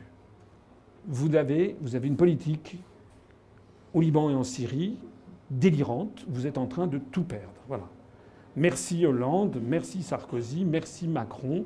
Nous avons tout perdu parce que notre politique n'est plus celle qui consiste à défendre les intérêts nationaux français, Hein, nous devons avoir des intérêts ambitieux, généreux, pour renouer avec le rôle global qui a toujours été historiquement le nôtre, celle d'une puissance d'équilibre qui contrebalance la puissance hégémonique dominante. La puissance hégémonique dominante, parce que nous voyons loin, aujourd'hui ce sont les États-Unis, mais peut-être que dans 20 ou 30 ans, ce sera les Russes ou ce seront les Chinois. Et moi je ne suis pas plus pro-russe, pro-chinois ou qu'anti-américain ou l'inverse. Hein, nous, nous trouvons que tout le monde doit essayer de vivre en paix sur la planète. Et puis, le cinquième point, c'est inscrire dans la Constitution le principe de l'incessibilité du siège permanent de la France au Conseil de sécurité de l'ONU, car ce siège est la garantie que le monde occidental ne se résume pas à l'impérialisme anglo-saxon. Or, c'est une mesure que j'ai proposée dès 2011, c'était il y a sept ans, et quand on voit que maintenant Macron est en train d'essayer de le fourguer à l'Union européenne ou à l'Allemagne, c'est un cas de haute trahison, c'est absolument impératif. C'est encore un, exemple du fait que notre programme faisait preuve de vision de l'avenir, de prémonition et de bonne analyse. le sixième point, c'est promouvoir la stricte égalité de traitement entre les nations et refuser le double standard. La dénonciation des violations de droits de l'homme, la dénonciation de la détention d'armes de destruction massive, la dénonciation de projets de programmes nucléaires, etc., tout cela ne peut pas se faire sur la base d'un deux poids, deux mesures lorsque nous serons arrivés au pouvoir, nous n'aurons pas, pas une politique de deux poids, deux mesures. Nous dénoncerons quiconque se livre à des actions contraires au droit international. Hein. Quand on pense par exemple que la guerre en Irak a été déclenchée par les Américains au motif que Saddam Hussein aurait eu des armes de destruction massive, en réalité, six mois après, de la bouche même de Colin Powell, le secrétaire euh, d'État américain de, euh, George Bush, W, il reconnaissait que Saddam Hussein n'avait jamais eu d'armes de destruction massive. Le seul qu'on avait eu dans l'histoire, c'était les Américains eux-mêmes.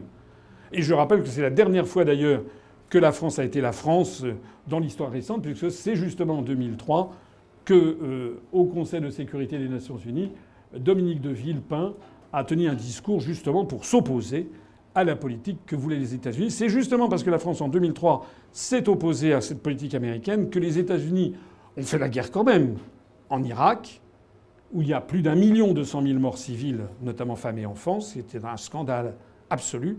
Mais au moins la France a-t-elle été dégagée de ça, et au moins le droit international a-t-il été sauvé d'une certaine façon, puisqu'il a été bafoué par les États-Unis. Mais au moins le droit international n'a pas couvert de, sa, de, sa, de son autorité cette opération. Le septième point, redonner la priorité à la francophonie et en faire un espace de solidarité politique et économique aussi bien que culturel et linguistique. Vous connaissez tout ce que j'ai déjà dit sur la francophonie, je n'insiste pas, d'autant que vous avez faim, puisqu'il reste maintenant plus que trois points. Le huitième point, ne plus faire de distinguo entre les pays serviettes, comme je les appelle, et les pays torchons. C'est-à-dire que moi, je ne supporte pas ça. Je, suis allé dans 95 pays du monde. Moi, j'aime bien les pays du monde entier.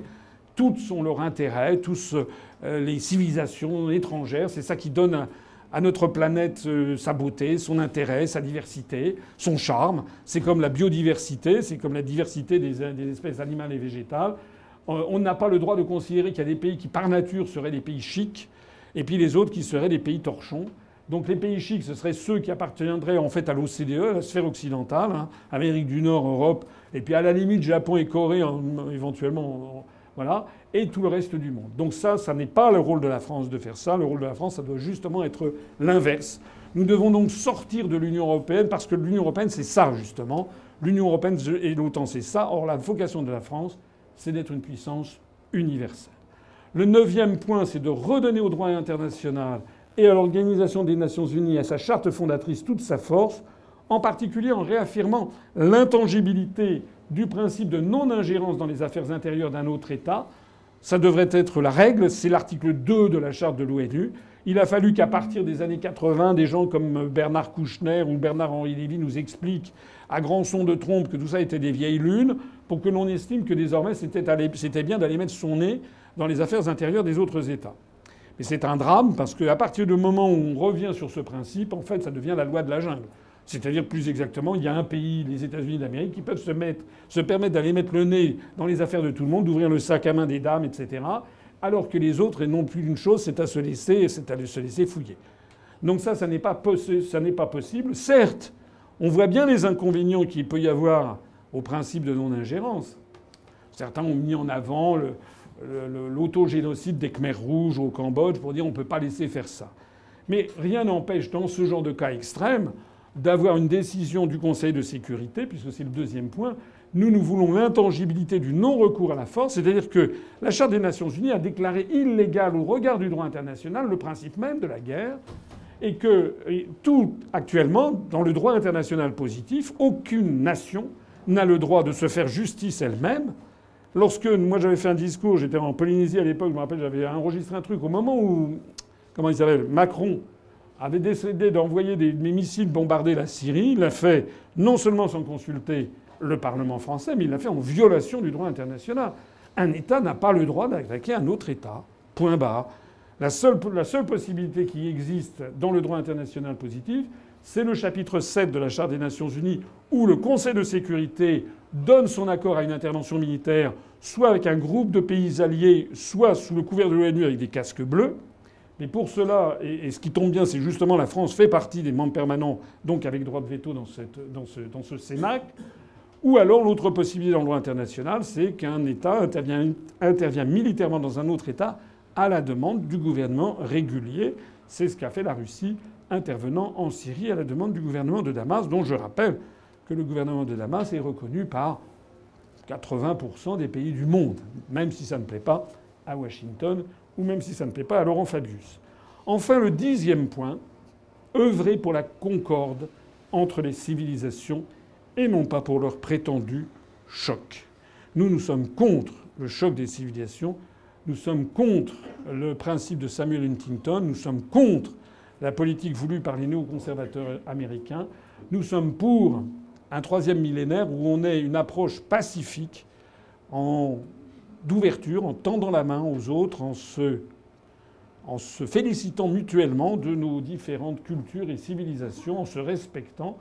Je vous le savez, dans le programme, il était question de transférer à Strasbourg le siège de l'UNESCO, puisque l'UNESCO est à Paris dans des locaux qui sont extrêmement étroits, qui ont été construits à la fin des années 50, alors qu'il y a maintenant 135 pays à l'UNESCO.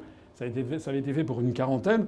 En revanche, on a des locaux immenses à Strasbourg que nous laisserons vacants puisque nous quitterons l'Union européenne. Ce sont les locaux du Parlement européen. Donc j'avais indiqué dans le programme qu'on proposerait aux pays membres de l'UNESCO de se transférer à Strasbourg, ce qui permettrait d'être cette, euh, cette agence spécialisée dans les cultures, l'éducation et les sciences de l'ONU, qui fait notamment le patrimoine mondial de l'humanité, serait ainsi à la lisière entre le monde germanique et le monde roman. hein. on reviendrait sur la césure entre Charles le Chauve et Louis le Germanique, donc euh, les, euh, les- petits-enfants de, de- de Charlemagne, et le fameux traité de Verdun de 843, et on créerait un centre universel de la concorde des civilisations.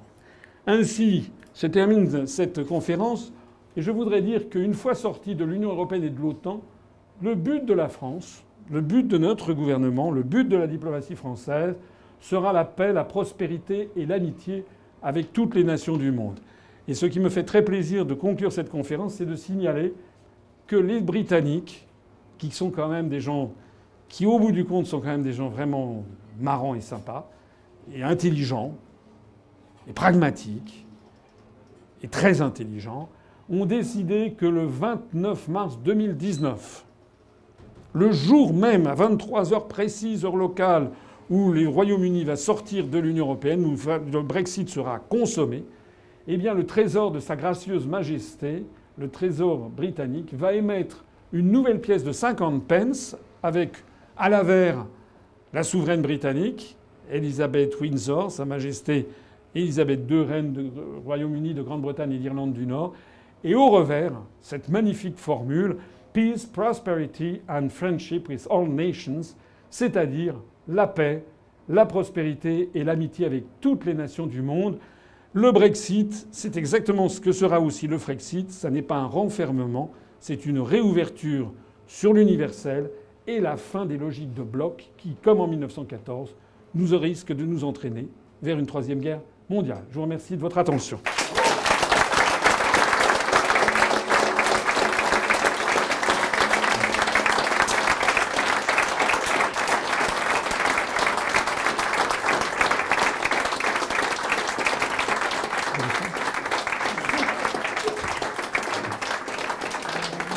J'ai un peu, un peu, un peu débordé euh, par rapport au timing. Il avait été annoncé une heure et demie, on avait prévu deux heures, on ne vous l'avez pas dit. Mais là, ça fait un petit peu long. Donc ce que je vous propose peut-être, c'est qu'on passe au dîner, parce que je crois qu'il y a des gens qui ont extrêmement faim. Euh, Et puis peut-être euh, après le dîner ou pendant le dîner, euh, après l'entrée ou après le plat principal, je répondrai à vos questions. Il me semble que ça serait logique. Et puis il y a peut-être des personnes qui veulent se dégourdir les jambes pour aller aux toilettes et, et, ou, ou aller fumer une cigarette. En tout cas, je voulais vous remercier de l'attention extrême avec laquelle vous avez écouté cette conférence. J'espère que je ne vous ai pas ennuyé. J'espère que je vous ai donné en tout cas. Merci beaucoup. Ah oui. On me, fait, on me fait savoir également, on me fait savoir également que les personnes qui sont dans cette salle et qui ne sont pas adhérentes à l'UPR ne pourront pas sortir de la salle sans avoir adhéré. Donc vous êtes tombé dans un traquenard, je suis désolé. C'est comme la dépêche d'Ems, donc vous ne pourrez pas sortir.